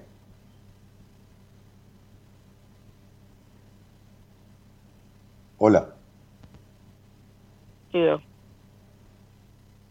Eh, es un nombre, te decía que es de origen hebreo. ¿Sabes qué significa Yadira? No, no sabía. No, es nuevo para mí. Bueno, Yadira significa mujer de carácter fuerte, optimista y de gran perseverancia. Ese es el significado de la imposición de ese nombre.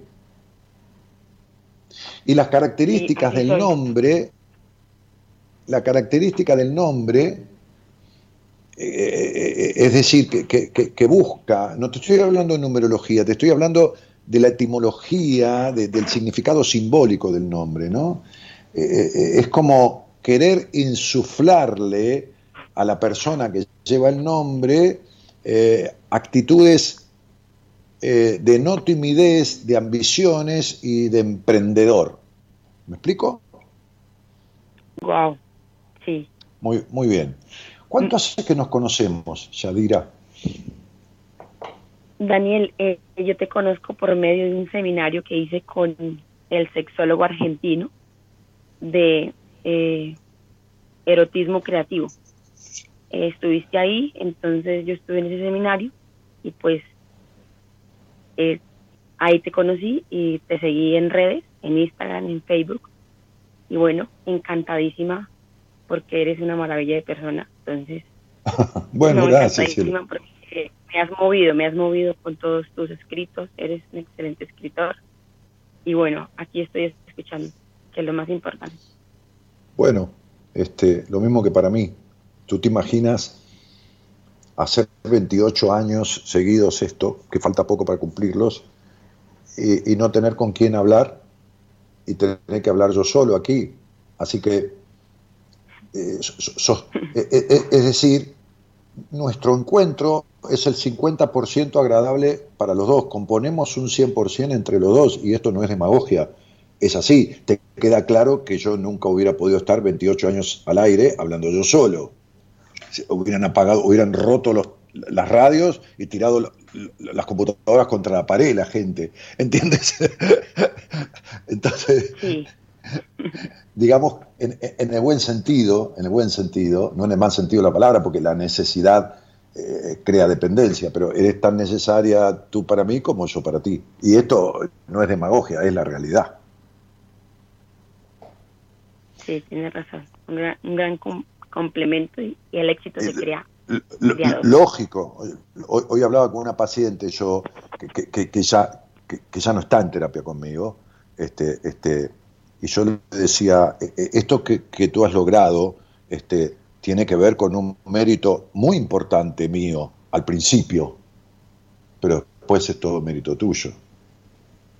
Porque, porque, porque sabes qué, mira, yo, yo puedo darte una medicación, supongamos que fuera doctor pero del cuerpo, darte una medicación y establecerte un ritmo de alimentación eh, o, o- o prohibirte ciertos eh, elementos nocivos este, junto con la alimentación y junto con la medicación, pero la que tiene que tomar los medicamentos y hacer el proceso eres tú.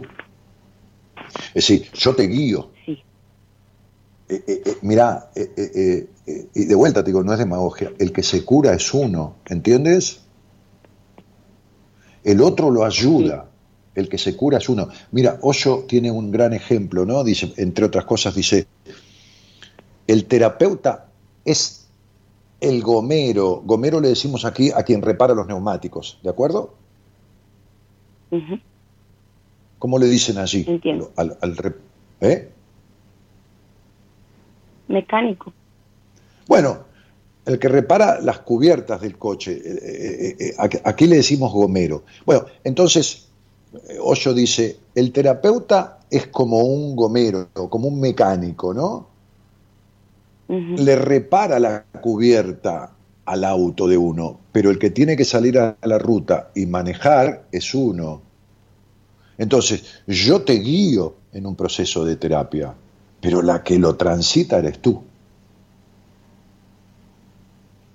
Completamente entendido. Bueno, ¿con quién vives y a qué te dedicas?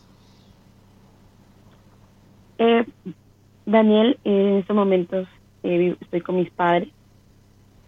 Estoy recién egresada de la universidad. Soy psicóloga. Soy nuevita, recién salí de la universidad. Eh, acompañando a mis padres en este momento y viviendo con mi hermano. pueblo espera, del departamento de Santander. Explícame qué quiere decir acompañando a mis padres. ¿En qué sentido? Eh, en el sentido que como terminé mi universidad, eh, estoy sin trabajo, me vine a quedarme un tiempo con ellos y acompañar a mi madre, que ha estado con unos ciertos malestares emocionales, entonces he estado con ella, pendiente de, ella y de mi padre también. ¿Cuál es el primer nombre? el primer, ¿Cuál es el primer nombre de tu madre? No me digas más que eso, el primer nombre. Florelba Rueda. ¿El primer nombre cuál es? Florelba.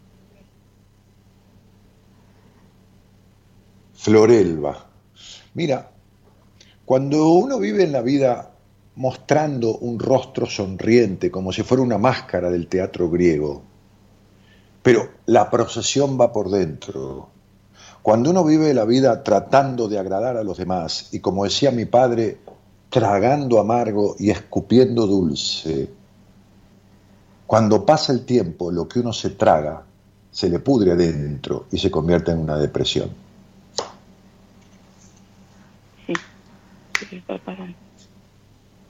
está claro, ¿no? Muy claro. Está claro, licenciada, de acuerdo. Eh, bueno, has estudiado psicología. Vaya, ¿en cuánto tiempo has hecho la carrera? Porque tienes una mente privilegiada para adquirir conocimientos. Ay, gracias. Me honra tus palabras. Cuatro años. Mm. Y medio. Eh, eh ¿Qué dijiste? ¿Cuatro años y, qué? Cuatro años y medio. Ok. Bueno, hiciste la carrera en un tiempo perfecto. Eh, no has excedido prácticamente para nada. ¿Has presentado tu tesis? Sí, ya presenté todo, ya me gradué. Eh, me fue muy bien en la universidad. Gracias a Dios. Y estoy contento. Bueno, ahora te voy a hacer otra pregunta. Tú sabes que en general no todo el mundo precisa terapia. Hay gente que comprende, que lee algo, que se da cuenta de una señal en la vida, que corrige el rumbo. Gracias a Dios, no todo el mundo necesita terapia. Este, este. Sí. Eh, pero hay otras personas que sí. Y tú has estudiado para esas personas que sí lo precisan, que sí precisan de un ayudador profesional que es un psicoterapeuta. ¿Tú consideras que eres de las personas que sí precisan terapia o que no precisan terapia. Porque como siempre tienes este sentido de la perfección y la búsqueda de ser perfecta y esta sensación de tener que poder con todo, viste cómo eres, ¿no? Sí. Mm. Sí, Ani. Entonces, ¿qué dices? Sí, sí la requiere. Estoy plenamente segura. Y en este tránsito de, tus años de, formación intelectual, intelectual, psicoterapéutica, pero intelectualmente, ¿has hecho algún proceso de formación personal, emocional o no? ¿Todavía no has hecho ningún proceso en psicoterapia? No, todavía Porque- no he hecho ningún proceso. Porque ¿sabes qué pasa? Eh, He ido a Tú has visto... Sí, dime. He ido a unas sesiones, pero como tal, a psicoterapia no he ido. Claro. Eh, No he eh, empezado, pero ese es mi plan. Eh, sa- ¿Sabes? Eh, cuando uno está estudiando arte culinario, ¿no? O sea, eh, cocinero, simplemente, para no decir chef, digamos cocinero, este, habitualmente eh, uno eh, comienza por recetas es- preestablecidas y, y después empieza a experimentar en la cocina con determinadas cosas. Eh, eh, es decir, a, a la salsa típica que aprendió en un libro o en un curso, agregarle alguna otra cosa, quitarle alguna otra, eh, cambiar la, la- la- la proporción de los ingredientes. ¿Y, y- cómo descubre el cocinero que esta, esta eh, alquimia que ha hecho de ingredientes eh, tiene buen sabor? ¿Qué tiene que hacer mientras está preparando? ¿Tomar una cuchara y hacer qué? La preparación, no, la práctica.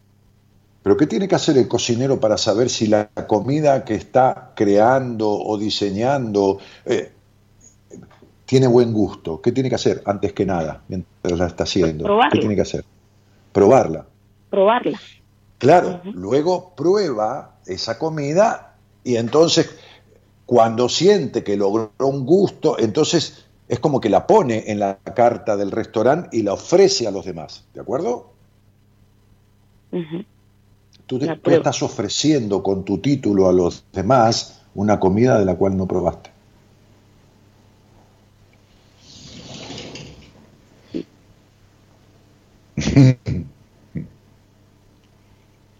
Sí, la universidad nos dijeron a todos que teníamos que hacer psicoterapia.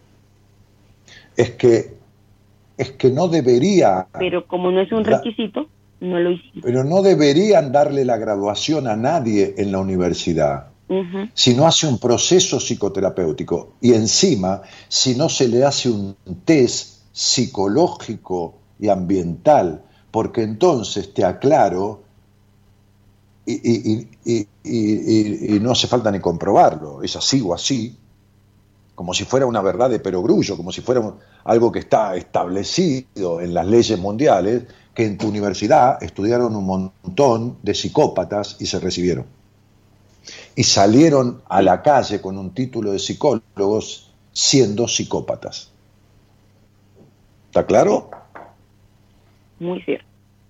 Muy cierto. Y si hay alguien inteligente en el mundo, es un psicópata. Justamente. Tú lo sabes. Porque has estudiado.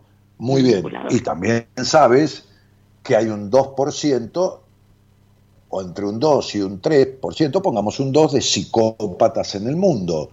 Por lo tanto, podríamos inferir que hay un 1% o un 2 o un 1 de cada 100 estudiantes de psicología que son psicópatas.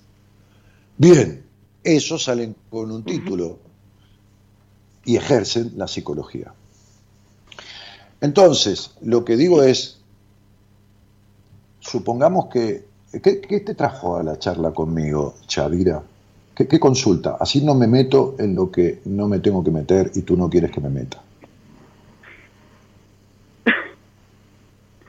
Bueno, Daniel, es que eh, me trajo aquí, me cuestiona algo que nos cuesta, me cuesta a mí mucho soltar a alguien, soltar emocionalmente a otra persona.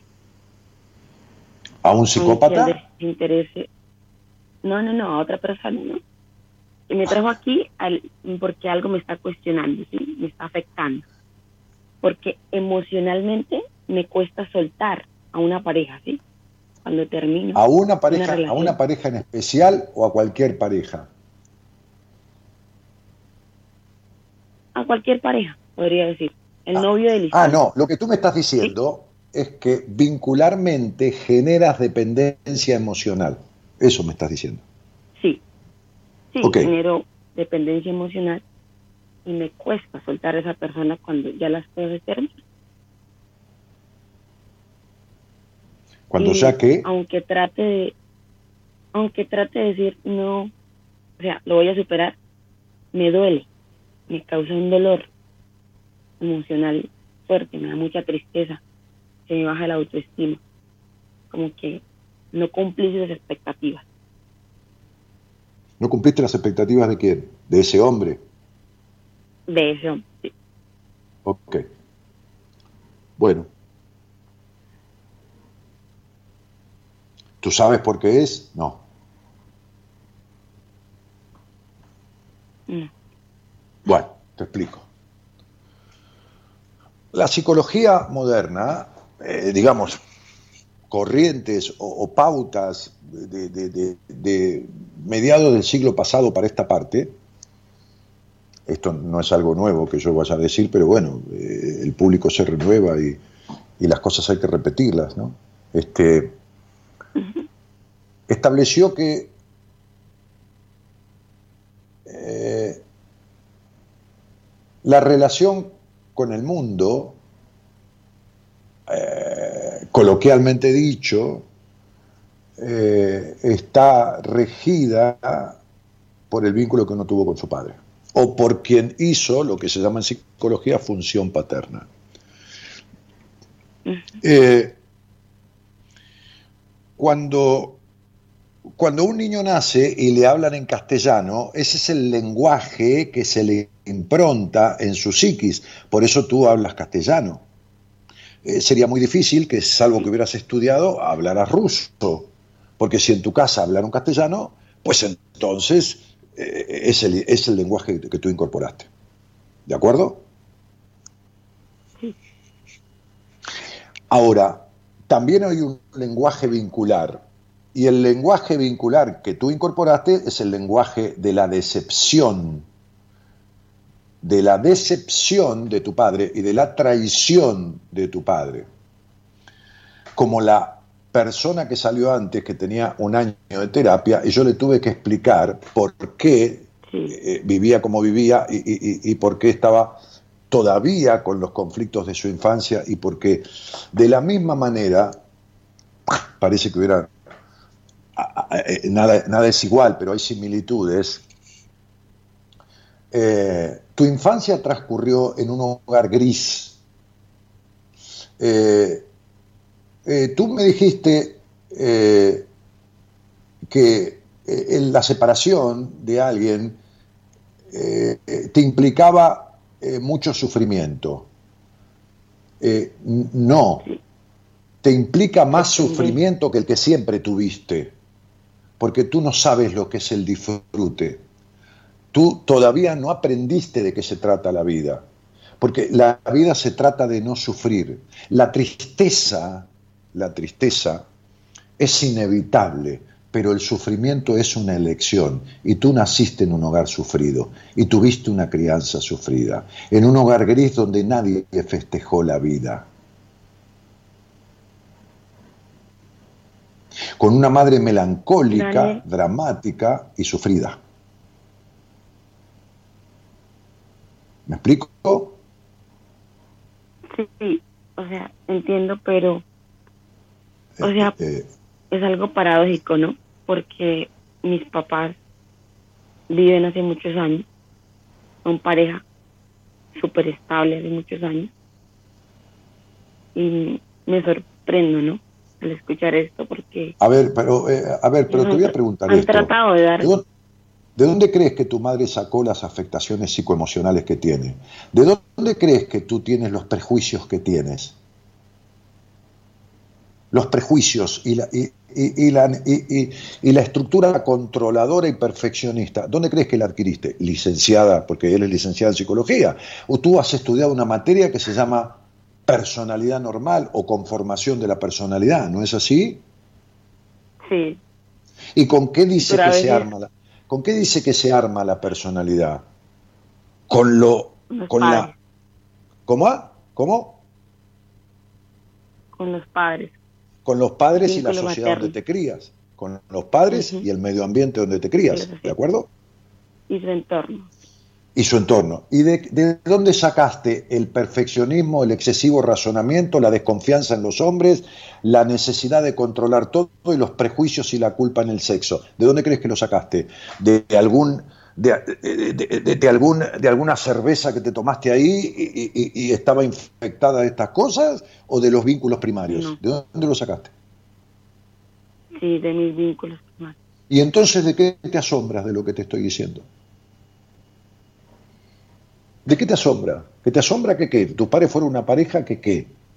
¿De qué me estás hablando? ¿Dónde adquiriste el, lenguaje verbal, el castellano? Con tus padres. Y el lenguaje vincular de la perfección, el razonamiento, la desconfianza, la melancolía, el vacío existencial, la culpa sexual. ¿De dónde lo sacaste?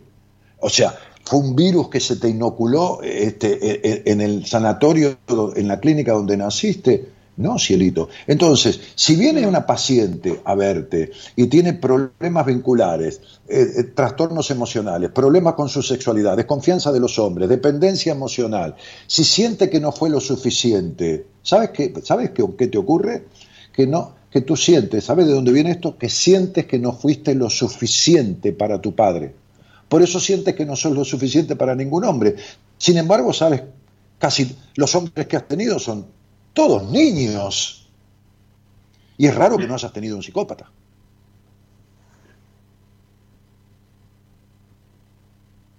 Por Dios. Por Dios, ¿qué, princesa? ¿Qué cosa? Dime. O sea, totalmente uno ciego, ¿no? Ciego en muchas cosas. Lógico, porque tú vives en la mente. O sea, ¿sabes por qué tú vas a tomar algo? Tú, tú, un, hombre te invita, un hombre va, un, un señor, un, ser humano de sexo masculino, porque hombres no has tenido nunca. Pero no digo por la edad, ¿eh? digo por la personalidad. Pero cuando un ser humano de sexo masculino te invita a tomar una cerveza, tú ya estás desconfiando. Tú eres una muñequita de torta perfecta, que tienes un personaje que pones en el mundo, no por mentir, sino por la necesidad de ser reconocida y perfecta, y la que está atrás tuyo, la verdadera, vive en el vacío. Vive en el control, vive en la estructura. Uh -huh. Tú eres psicóloga, no puedes fingir orgasmos. No debes hacerlo. Sí. Si es que has tenido relaciones sexuales. O fingir excitaciones que no has tenido si no tuviste relaciones sexuales. Entonces, no hay ninguna relación con ningún hombre de tu vida, ni siquiera cuando eras una puber que no haya terminado en decepción. Tus amores siempre fueron desafortunados. ¿Me equivoco? Sí, no te equivoco. Sí, ok. Entonces, yo pregunto, estimada colega, y te agradezco infinitamente esto que me das porque me das lo que no, le has dado a nadie en tu vida, que, que me, me, estás dando confianza, me estás dando confianza. Tú, tú, has confiado en mí extrañamente. ¿Quieres que te diga lo que te pasó? Mira si te conozco. Te pasó que cuando me escuchaste, a lo mejor en ese, en ese seminario, en donde intervinieron profesionales de diferentes lugares del mundo, no sé si fue cuando yo escribí un poema erótico, que lo escribí para ese seminario, este, no sé si me seguiste en las redes y me escuchaste. ¿Sabes qué te pasó? Mira, yo te lo voy a decir. Tú puedes negármelo, ¿eh? si no es verdad, porque yo eh, no te conozco, entonces no tengo por qué saber de ti. Sin embargo, te pasó que tuviste una extraña empatía. Tú sabes lo que es empatía, no estoy diciendo simpatía, empatía. Sí. Lo que sería en terapia una transferencia inmediata. Sí, sí. ¿Sabes qué te pasó? Te pasó esto. Confirma. Tú se... Sí, tú sentiste como que te sentarías conmigo con un café de por medio y te quedarías seis horas seguidas hablando de lo que fuera y de lo que yo te preguntara y me contestarías sin ninguna vuelta. Wow, espectacular. Así ¿Es así o no es así? Sí, así fue. Bien. Exactamente. Bien, bien, perfecto. Espectacular. Esta de, este, no, este no sentirte lo suficiente para un hombre es porque no te sentiste lo suficiente para tu padre. A mí te lo digo con cariño, ¿qué carajo me importa que tú definas que tus padres tienen un vínculo ejemplar? ¿Qué mierda me importa? Lo que me importa es lo que la niña recibió del vínculo con su padre. Lo que me importa es de qué teta tomó esa niña. Si tomó la teta de una madre que parece feliz y es una infeliz. Si tomó la teta de una madre que parece que está bárbara y es asexuada, que es como es tu madre. Totalmente asexuada y prejuiciosa. ¿Me equivoco? No te equivoco. Ah, ¿y entonces de dónde crees que sale? Pero ¿de dónde crees que sales, coño? ¿De un huevo de gallina? Entonces, yo te digo una cosa. Tú te has instruido, tú te has instruido maravillosamente. Lo que has tenido de instrucción, porque eres una exigida mujer de Dios. Estás diciendo que no estás a la altura de la demanda de los hombres que tuviste. Y tuviste todos estúpidos. Mira si tienes baja confianza en ti. Ahora te falta formarte como persona. Te has instruido como psicóloga, pero no tienes formación como persona. ¿Entiendes? Sí, Daniel. Entiendo. Entonces necesitas un proceso en una terapia transformadora que revolucione estos aspectos. Porque te voy a decir una cosa, con todas tus dificultades, nadie está exento, todos tenemos cosas, pero con todas estas dificultades que te he mencionado, eres mucho más persona y mujer que los hombres con los que has salido. Has salido con boludos, niños de su madre. Tú no has tenido un hombre, nunca te has sentido sanamente protegida por ningún hombre. O sea, protegida en el sentido de vínculo, de diálogo profundo, de acompañamiento. Nunca. ¿De qué me hablas? Parte de pendejo. Sí, ¿Cómo? Literal. Literal. Un par de, como lo dices, de boludos. Literal. ¿De boludos? Ha salido con estúpidos, imberbes. Dios,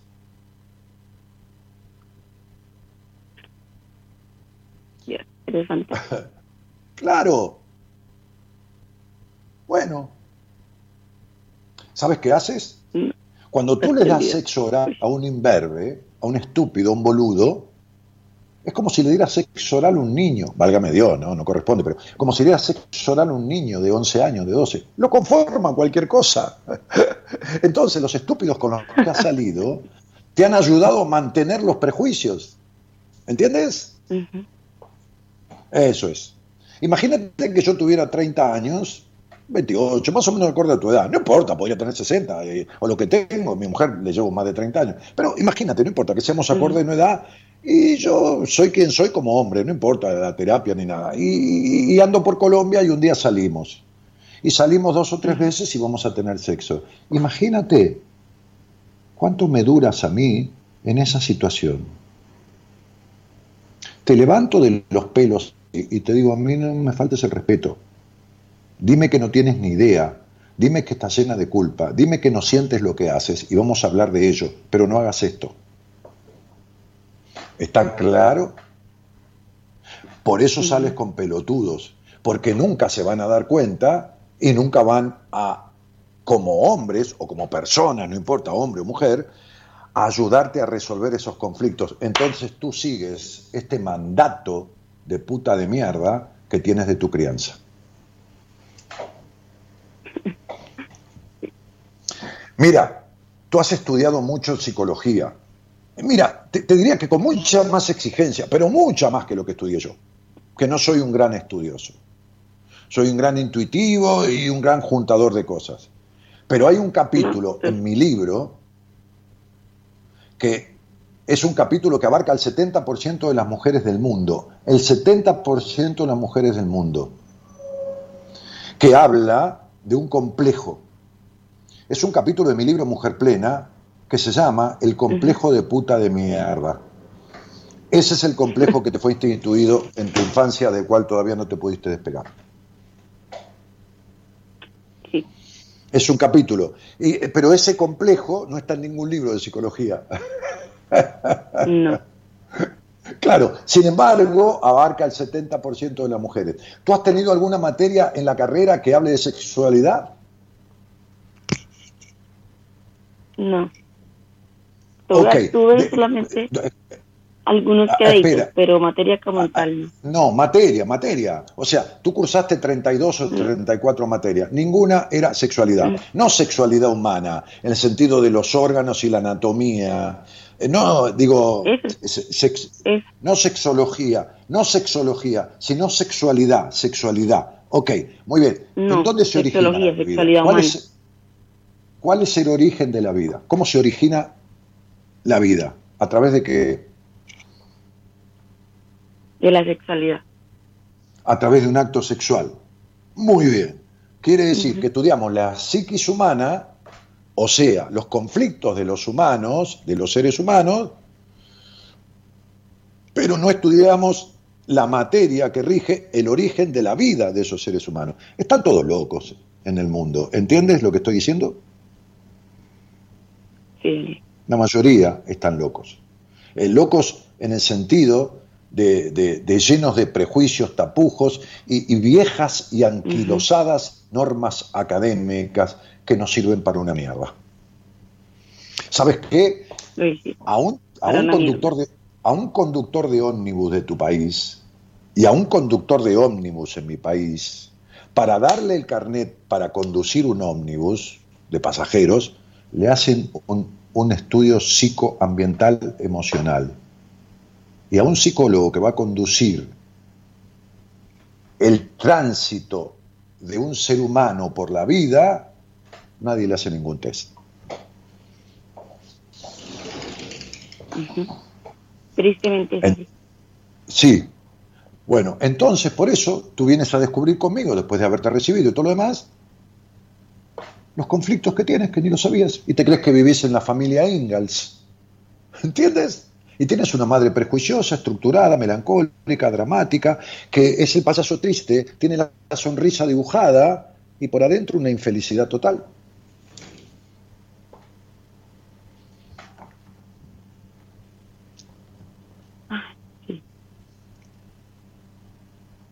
Así es. Y tu padre me figura aquí como un ser desdibujado que nunca protegió a esa niña, ni la habilitó al mundo, ni al sano disfrute. Ni tampoco le dijo a tu madre, deja crecer esa chica en paz y no, y no le metas esas estupideces en la cabeza.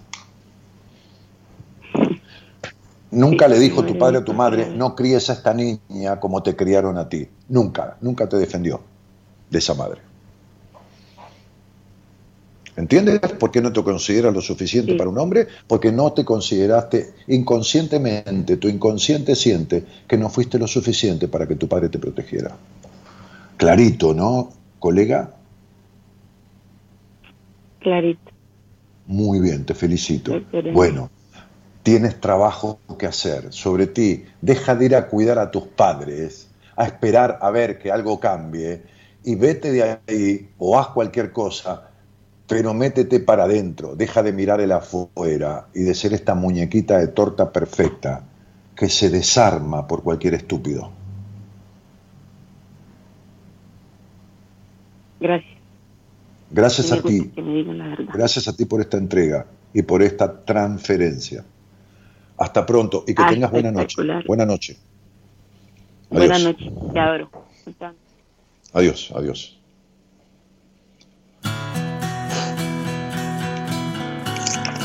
Te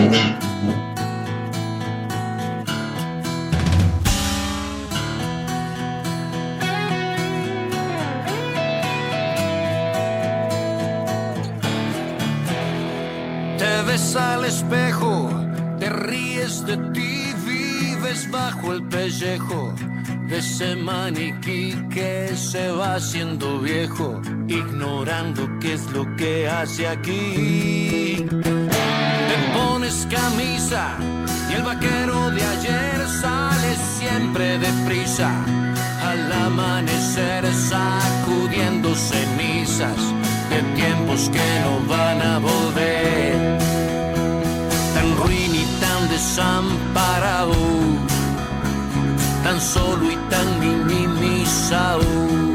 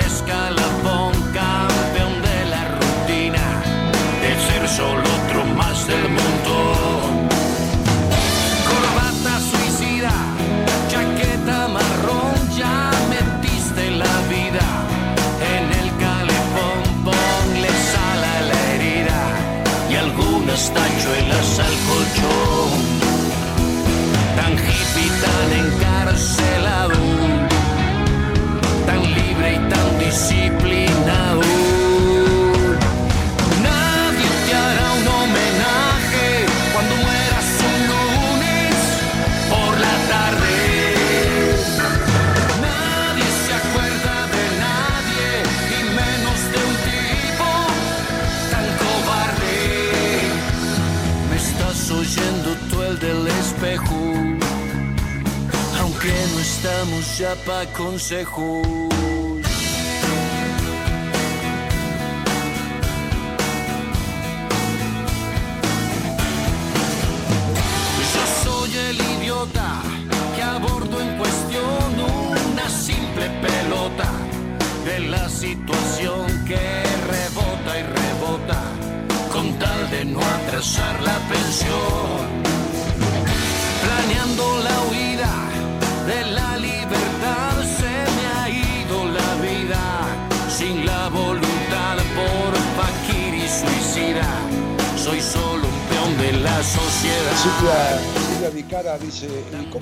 Si necesitamos hacer terapia? Hice psicoanálisis durante 12 años con un excelente terapeuta, pero las circunstancias cambian y siempre hay cuestiones que afrontar y resolver.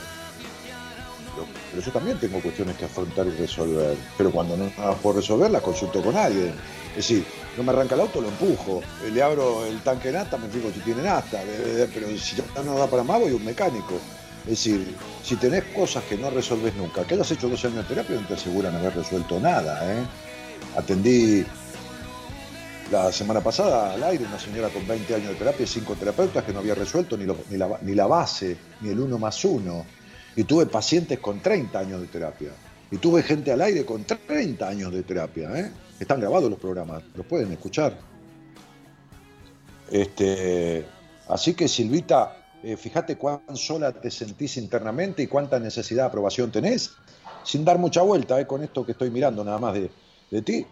Y entonces quiere decir que si te sentís esas cosas y, tenés esta cuestión de necesidad de aprobación, no resolviste nunca nada. Eh, bueno, este, Liliana Guida dice, sos un gran profesional.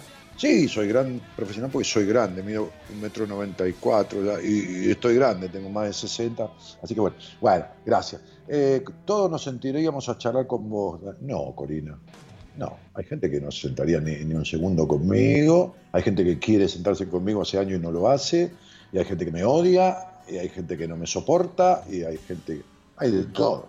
Todos no, algunos. Dios mío, qué bárbaro lo que decís, no puedo creer lo que sabés. Pero yo dije al principio, todos sabemos de algo y somos ignorantes en otras cosas. Bueno, yo sé de esto. Está loco, dice Nicolás, la energía traspasa la pantalla del celular, dice Leo, Nicolás y Leo. Liliana dice, yo entiendo perfectamente. También he salido con boludos, dice Andrea. Bueno, no hay problema en salir con boludo o con boludas. El problema es si te quedás. O sea, uno puede conocer un boludo. El problema es si se queda con él. Estoy para la mierda, Dani. Mientras más te escucho, me doy cuenta de todas las dificultades que tengo en mi crecimiento y como persona. Pero, Corina, la charla que tuve recién con la psicóloga colombiana es calcada para vos. Eh, me describís a mí, complejo de puta de mierda, Cristina Pedetti. Bueno, Cristina, este complejo, Cristina Pedetti, este complejo de puta de mierda te ha tenido al Pedetti en tu vida. Eh, jugando un poco con el apellido, te ha tenido al Pedetti en tu vida, porque has hecho y vivido al Pedetti hasta tus relaciones sexuales. Bueno, la experiencia más tu intuición es tu sello de excelencia, dice Alba. Bueno, me estás describiendo a mi madre y a mi padre, dice Liliana Guida. Bueno, eh, entonces date cuenta de dónde viene tu, tu, histeria, de tu historia. este, Daniel, hablé con usted eh, por un en vivo en Instagram ahora, pero quedé a medias. Ya que, ¿Qué debo hacer? Ya que yo siento que ya, perdón, Lina Chantén, eh, eh, no, Lina, eh, te voy a decir lo siguiente, querida. A, a ver, un adulto puede intelectualizar que perdonó al padre, pero la niña que fuiste tiene las consecuencias grabadas adentro de tu cosa psíquica. ¿No viste que hablaste conmigo al aire y te describí un montón de cosas? ¿Que, que estás afectada todavía? El perdón tuyo es intelectual. Bueno, papá, te perdono porque esto. Está muy bien, sí. Pero las heridas producidas en tu psiquis en la infancia, no. Olvídate. Eh, Mónica Dalosto dice, genio. Bueno, este, también yo perdoné al padre y después comprendí que no tenía nada que perdonarle porque hicieron lo que pudieron. Silvia, esta es la frase de todo terapeuta pelotudo. Tus padres hicieron lo que pudieron. Sí, está bien, pero arreglame las consecuencias, la puta que te parió, tendrías que contestarle. Entonces sería, bueno, mira, yo te voy a decir una cosa, tus padres hicieron lo que pudieron. Eh, eh, eh, mi mujer tomó una paciente, ¿no? a veces charlamos a la noche de algo de trabajo, de curiosidades, de situaciones. Y, entonces la terapeuta le dijo, mira, vos tenés que admitir que tus padres hicieron lo que pudieron y que todos estos trastornos que te causaron los tenés encima. Así que los vas a tener que resolver. Los vas a tener que resolver, le dijo. O sea, vos tendrás que resolverlo, porque lo que yo sería leído ¿no? por debajo, la terapeuta, eh, lo que quiso decir es lo que yo ni en pedo te, lo, te ayudo a resolver, pues no sé. Los vas a tener que resolver. Entonces, esto de que la frase, Silvia, de Chiara, ya veo la terapia que hiciste vos. Sí, ya, ya, veo, sí, sí, ya estoy viendo. Dani, ¿cómo se hace cuando se pierden las ganas de todo? ¿Cómo busco? Antonella, vos nunca tuviste ganas de nada. Tu vida es un vacío y un pozo que cada vez está más profundo.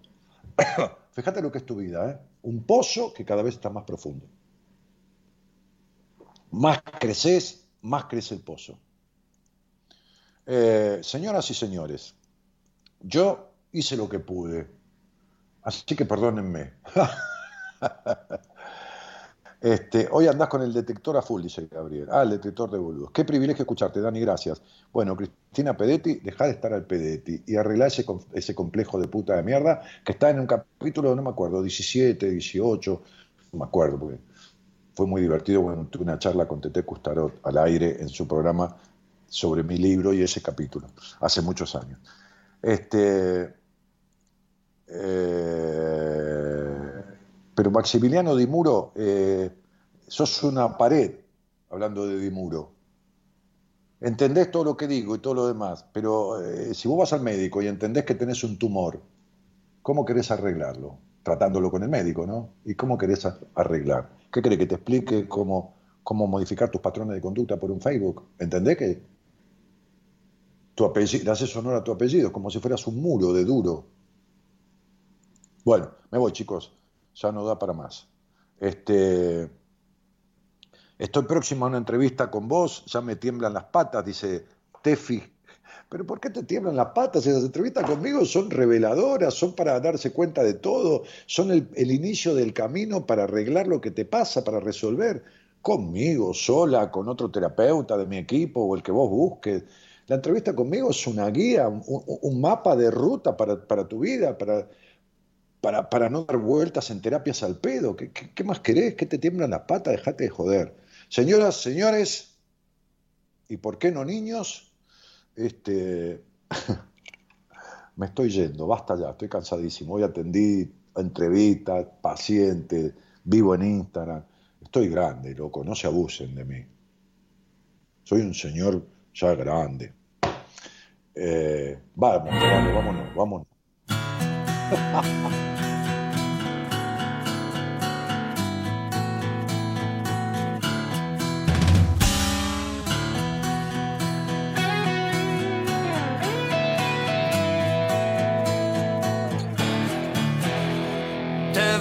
al espejo, te ríes de ti, vives bajo el pellejo de ese maniquí que se va haciendo viejo, ignorando qué es lo que hace aquí. Te pones es cierto, camisa. Es cierto lo que dice este muchacho, ¿no?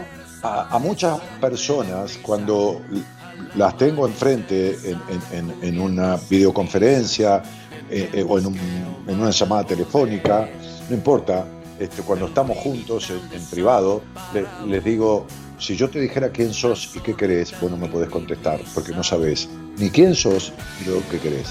O vas a contestar una, una, una vulgaridad, vas a contestar quiero ser feliz, pero no sabes cómo, es lo mismo. Entonces, digo, uno tiene que romper eh, ese maniquí. Mirá, Gerardo, que se está creando el volumen y me mata.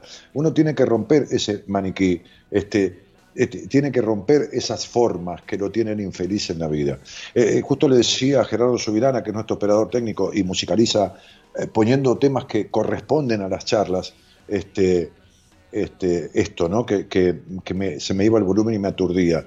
Eh, hay personas, muchas de ellas, que se aturden con, con imposiciones, con rigurosidades, con, con, con dependencias emocionales, con adherencias al trabajo, que se aturden todo el tiempo en todo para no escucharse nunca. Bueno. Otra parte, otra parte del país está Eloísa Ponte, que es la productora del programa. Y por esta parte de la Argentina estoy yo, que conduzco esto hace muchos años.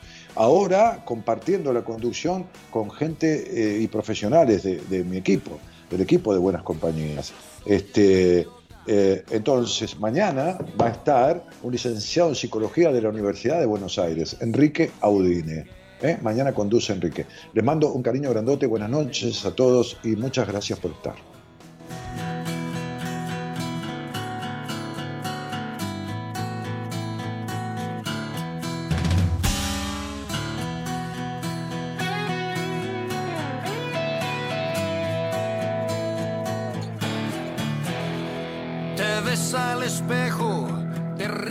De ti, vives bajo el pellejo de ese maniquí que se va haciendo viejo, ignorando qué es lo que hace aquí. Te pones camisa y el vaquero de ayer sale siempre deprisa. Al amanecer sacudiendo cenizas de tiempos que no van a volver. Desamparado, tan solo y tan minimizado.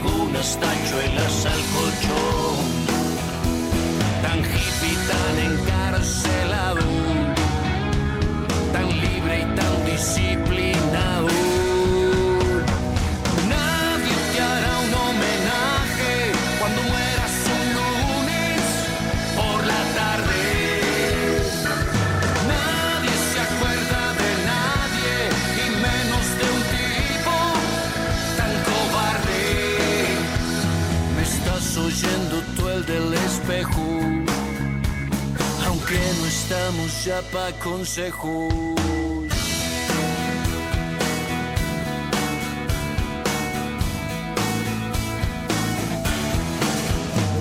Yo soy el idiota que abordo en cuestión una simple pelota de la situación que rebota y rebota con tal de no atrasar la pensión.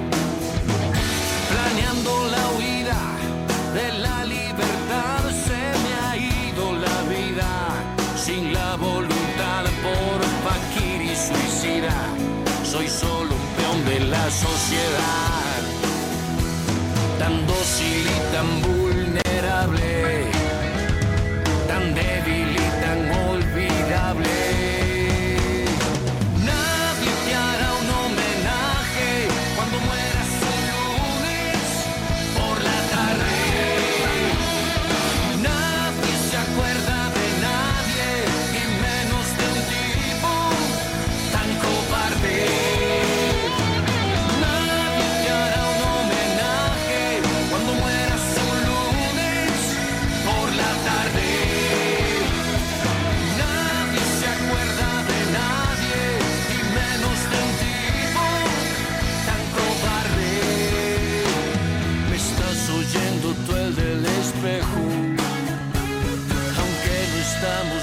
espejo,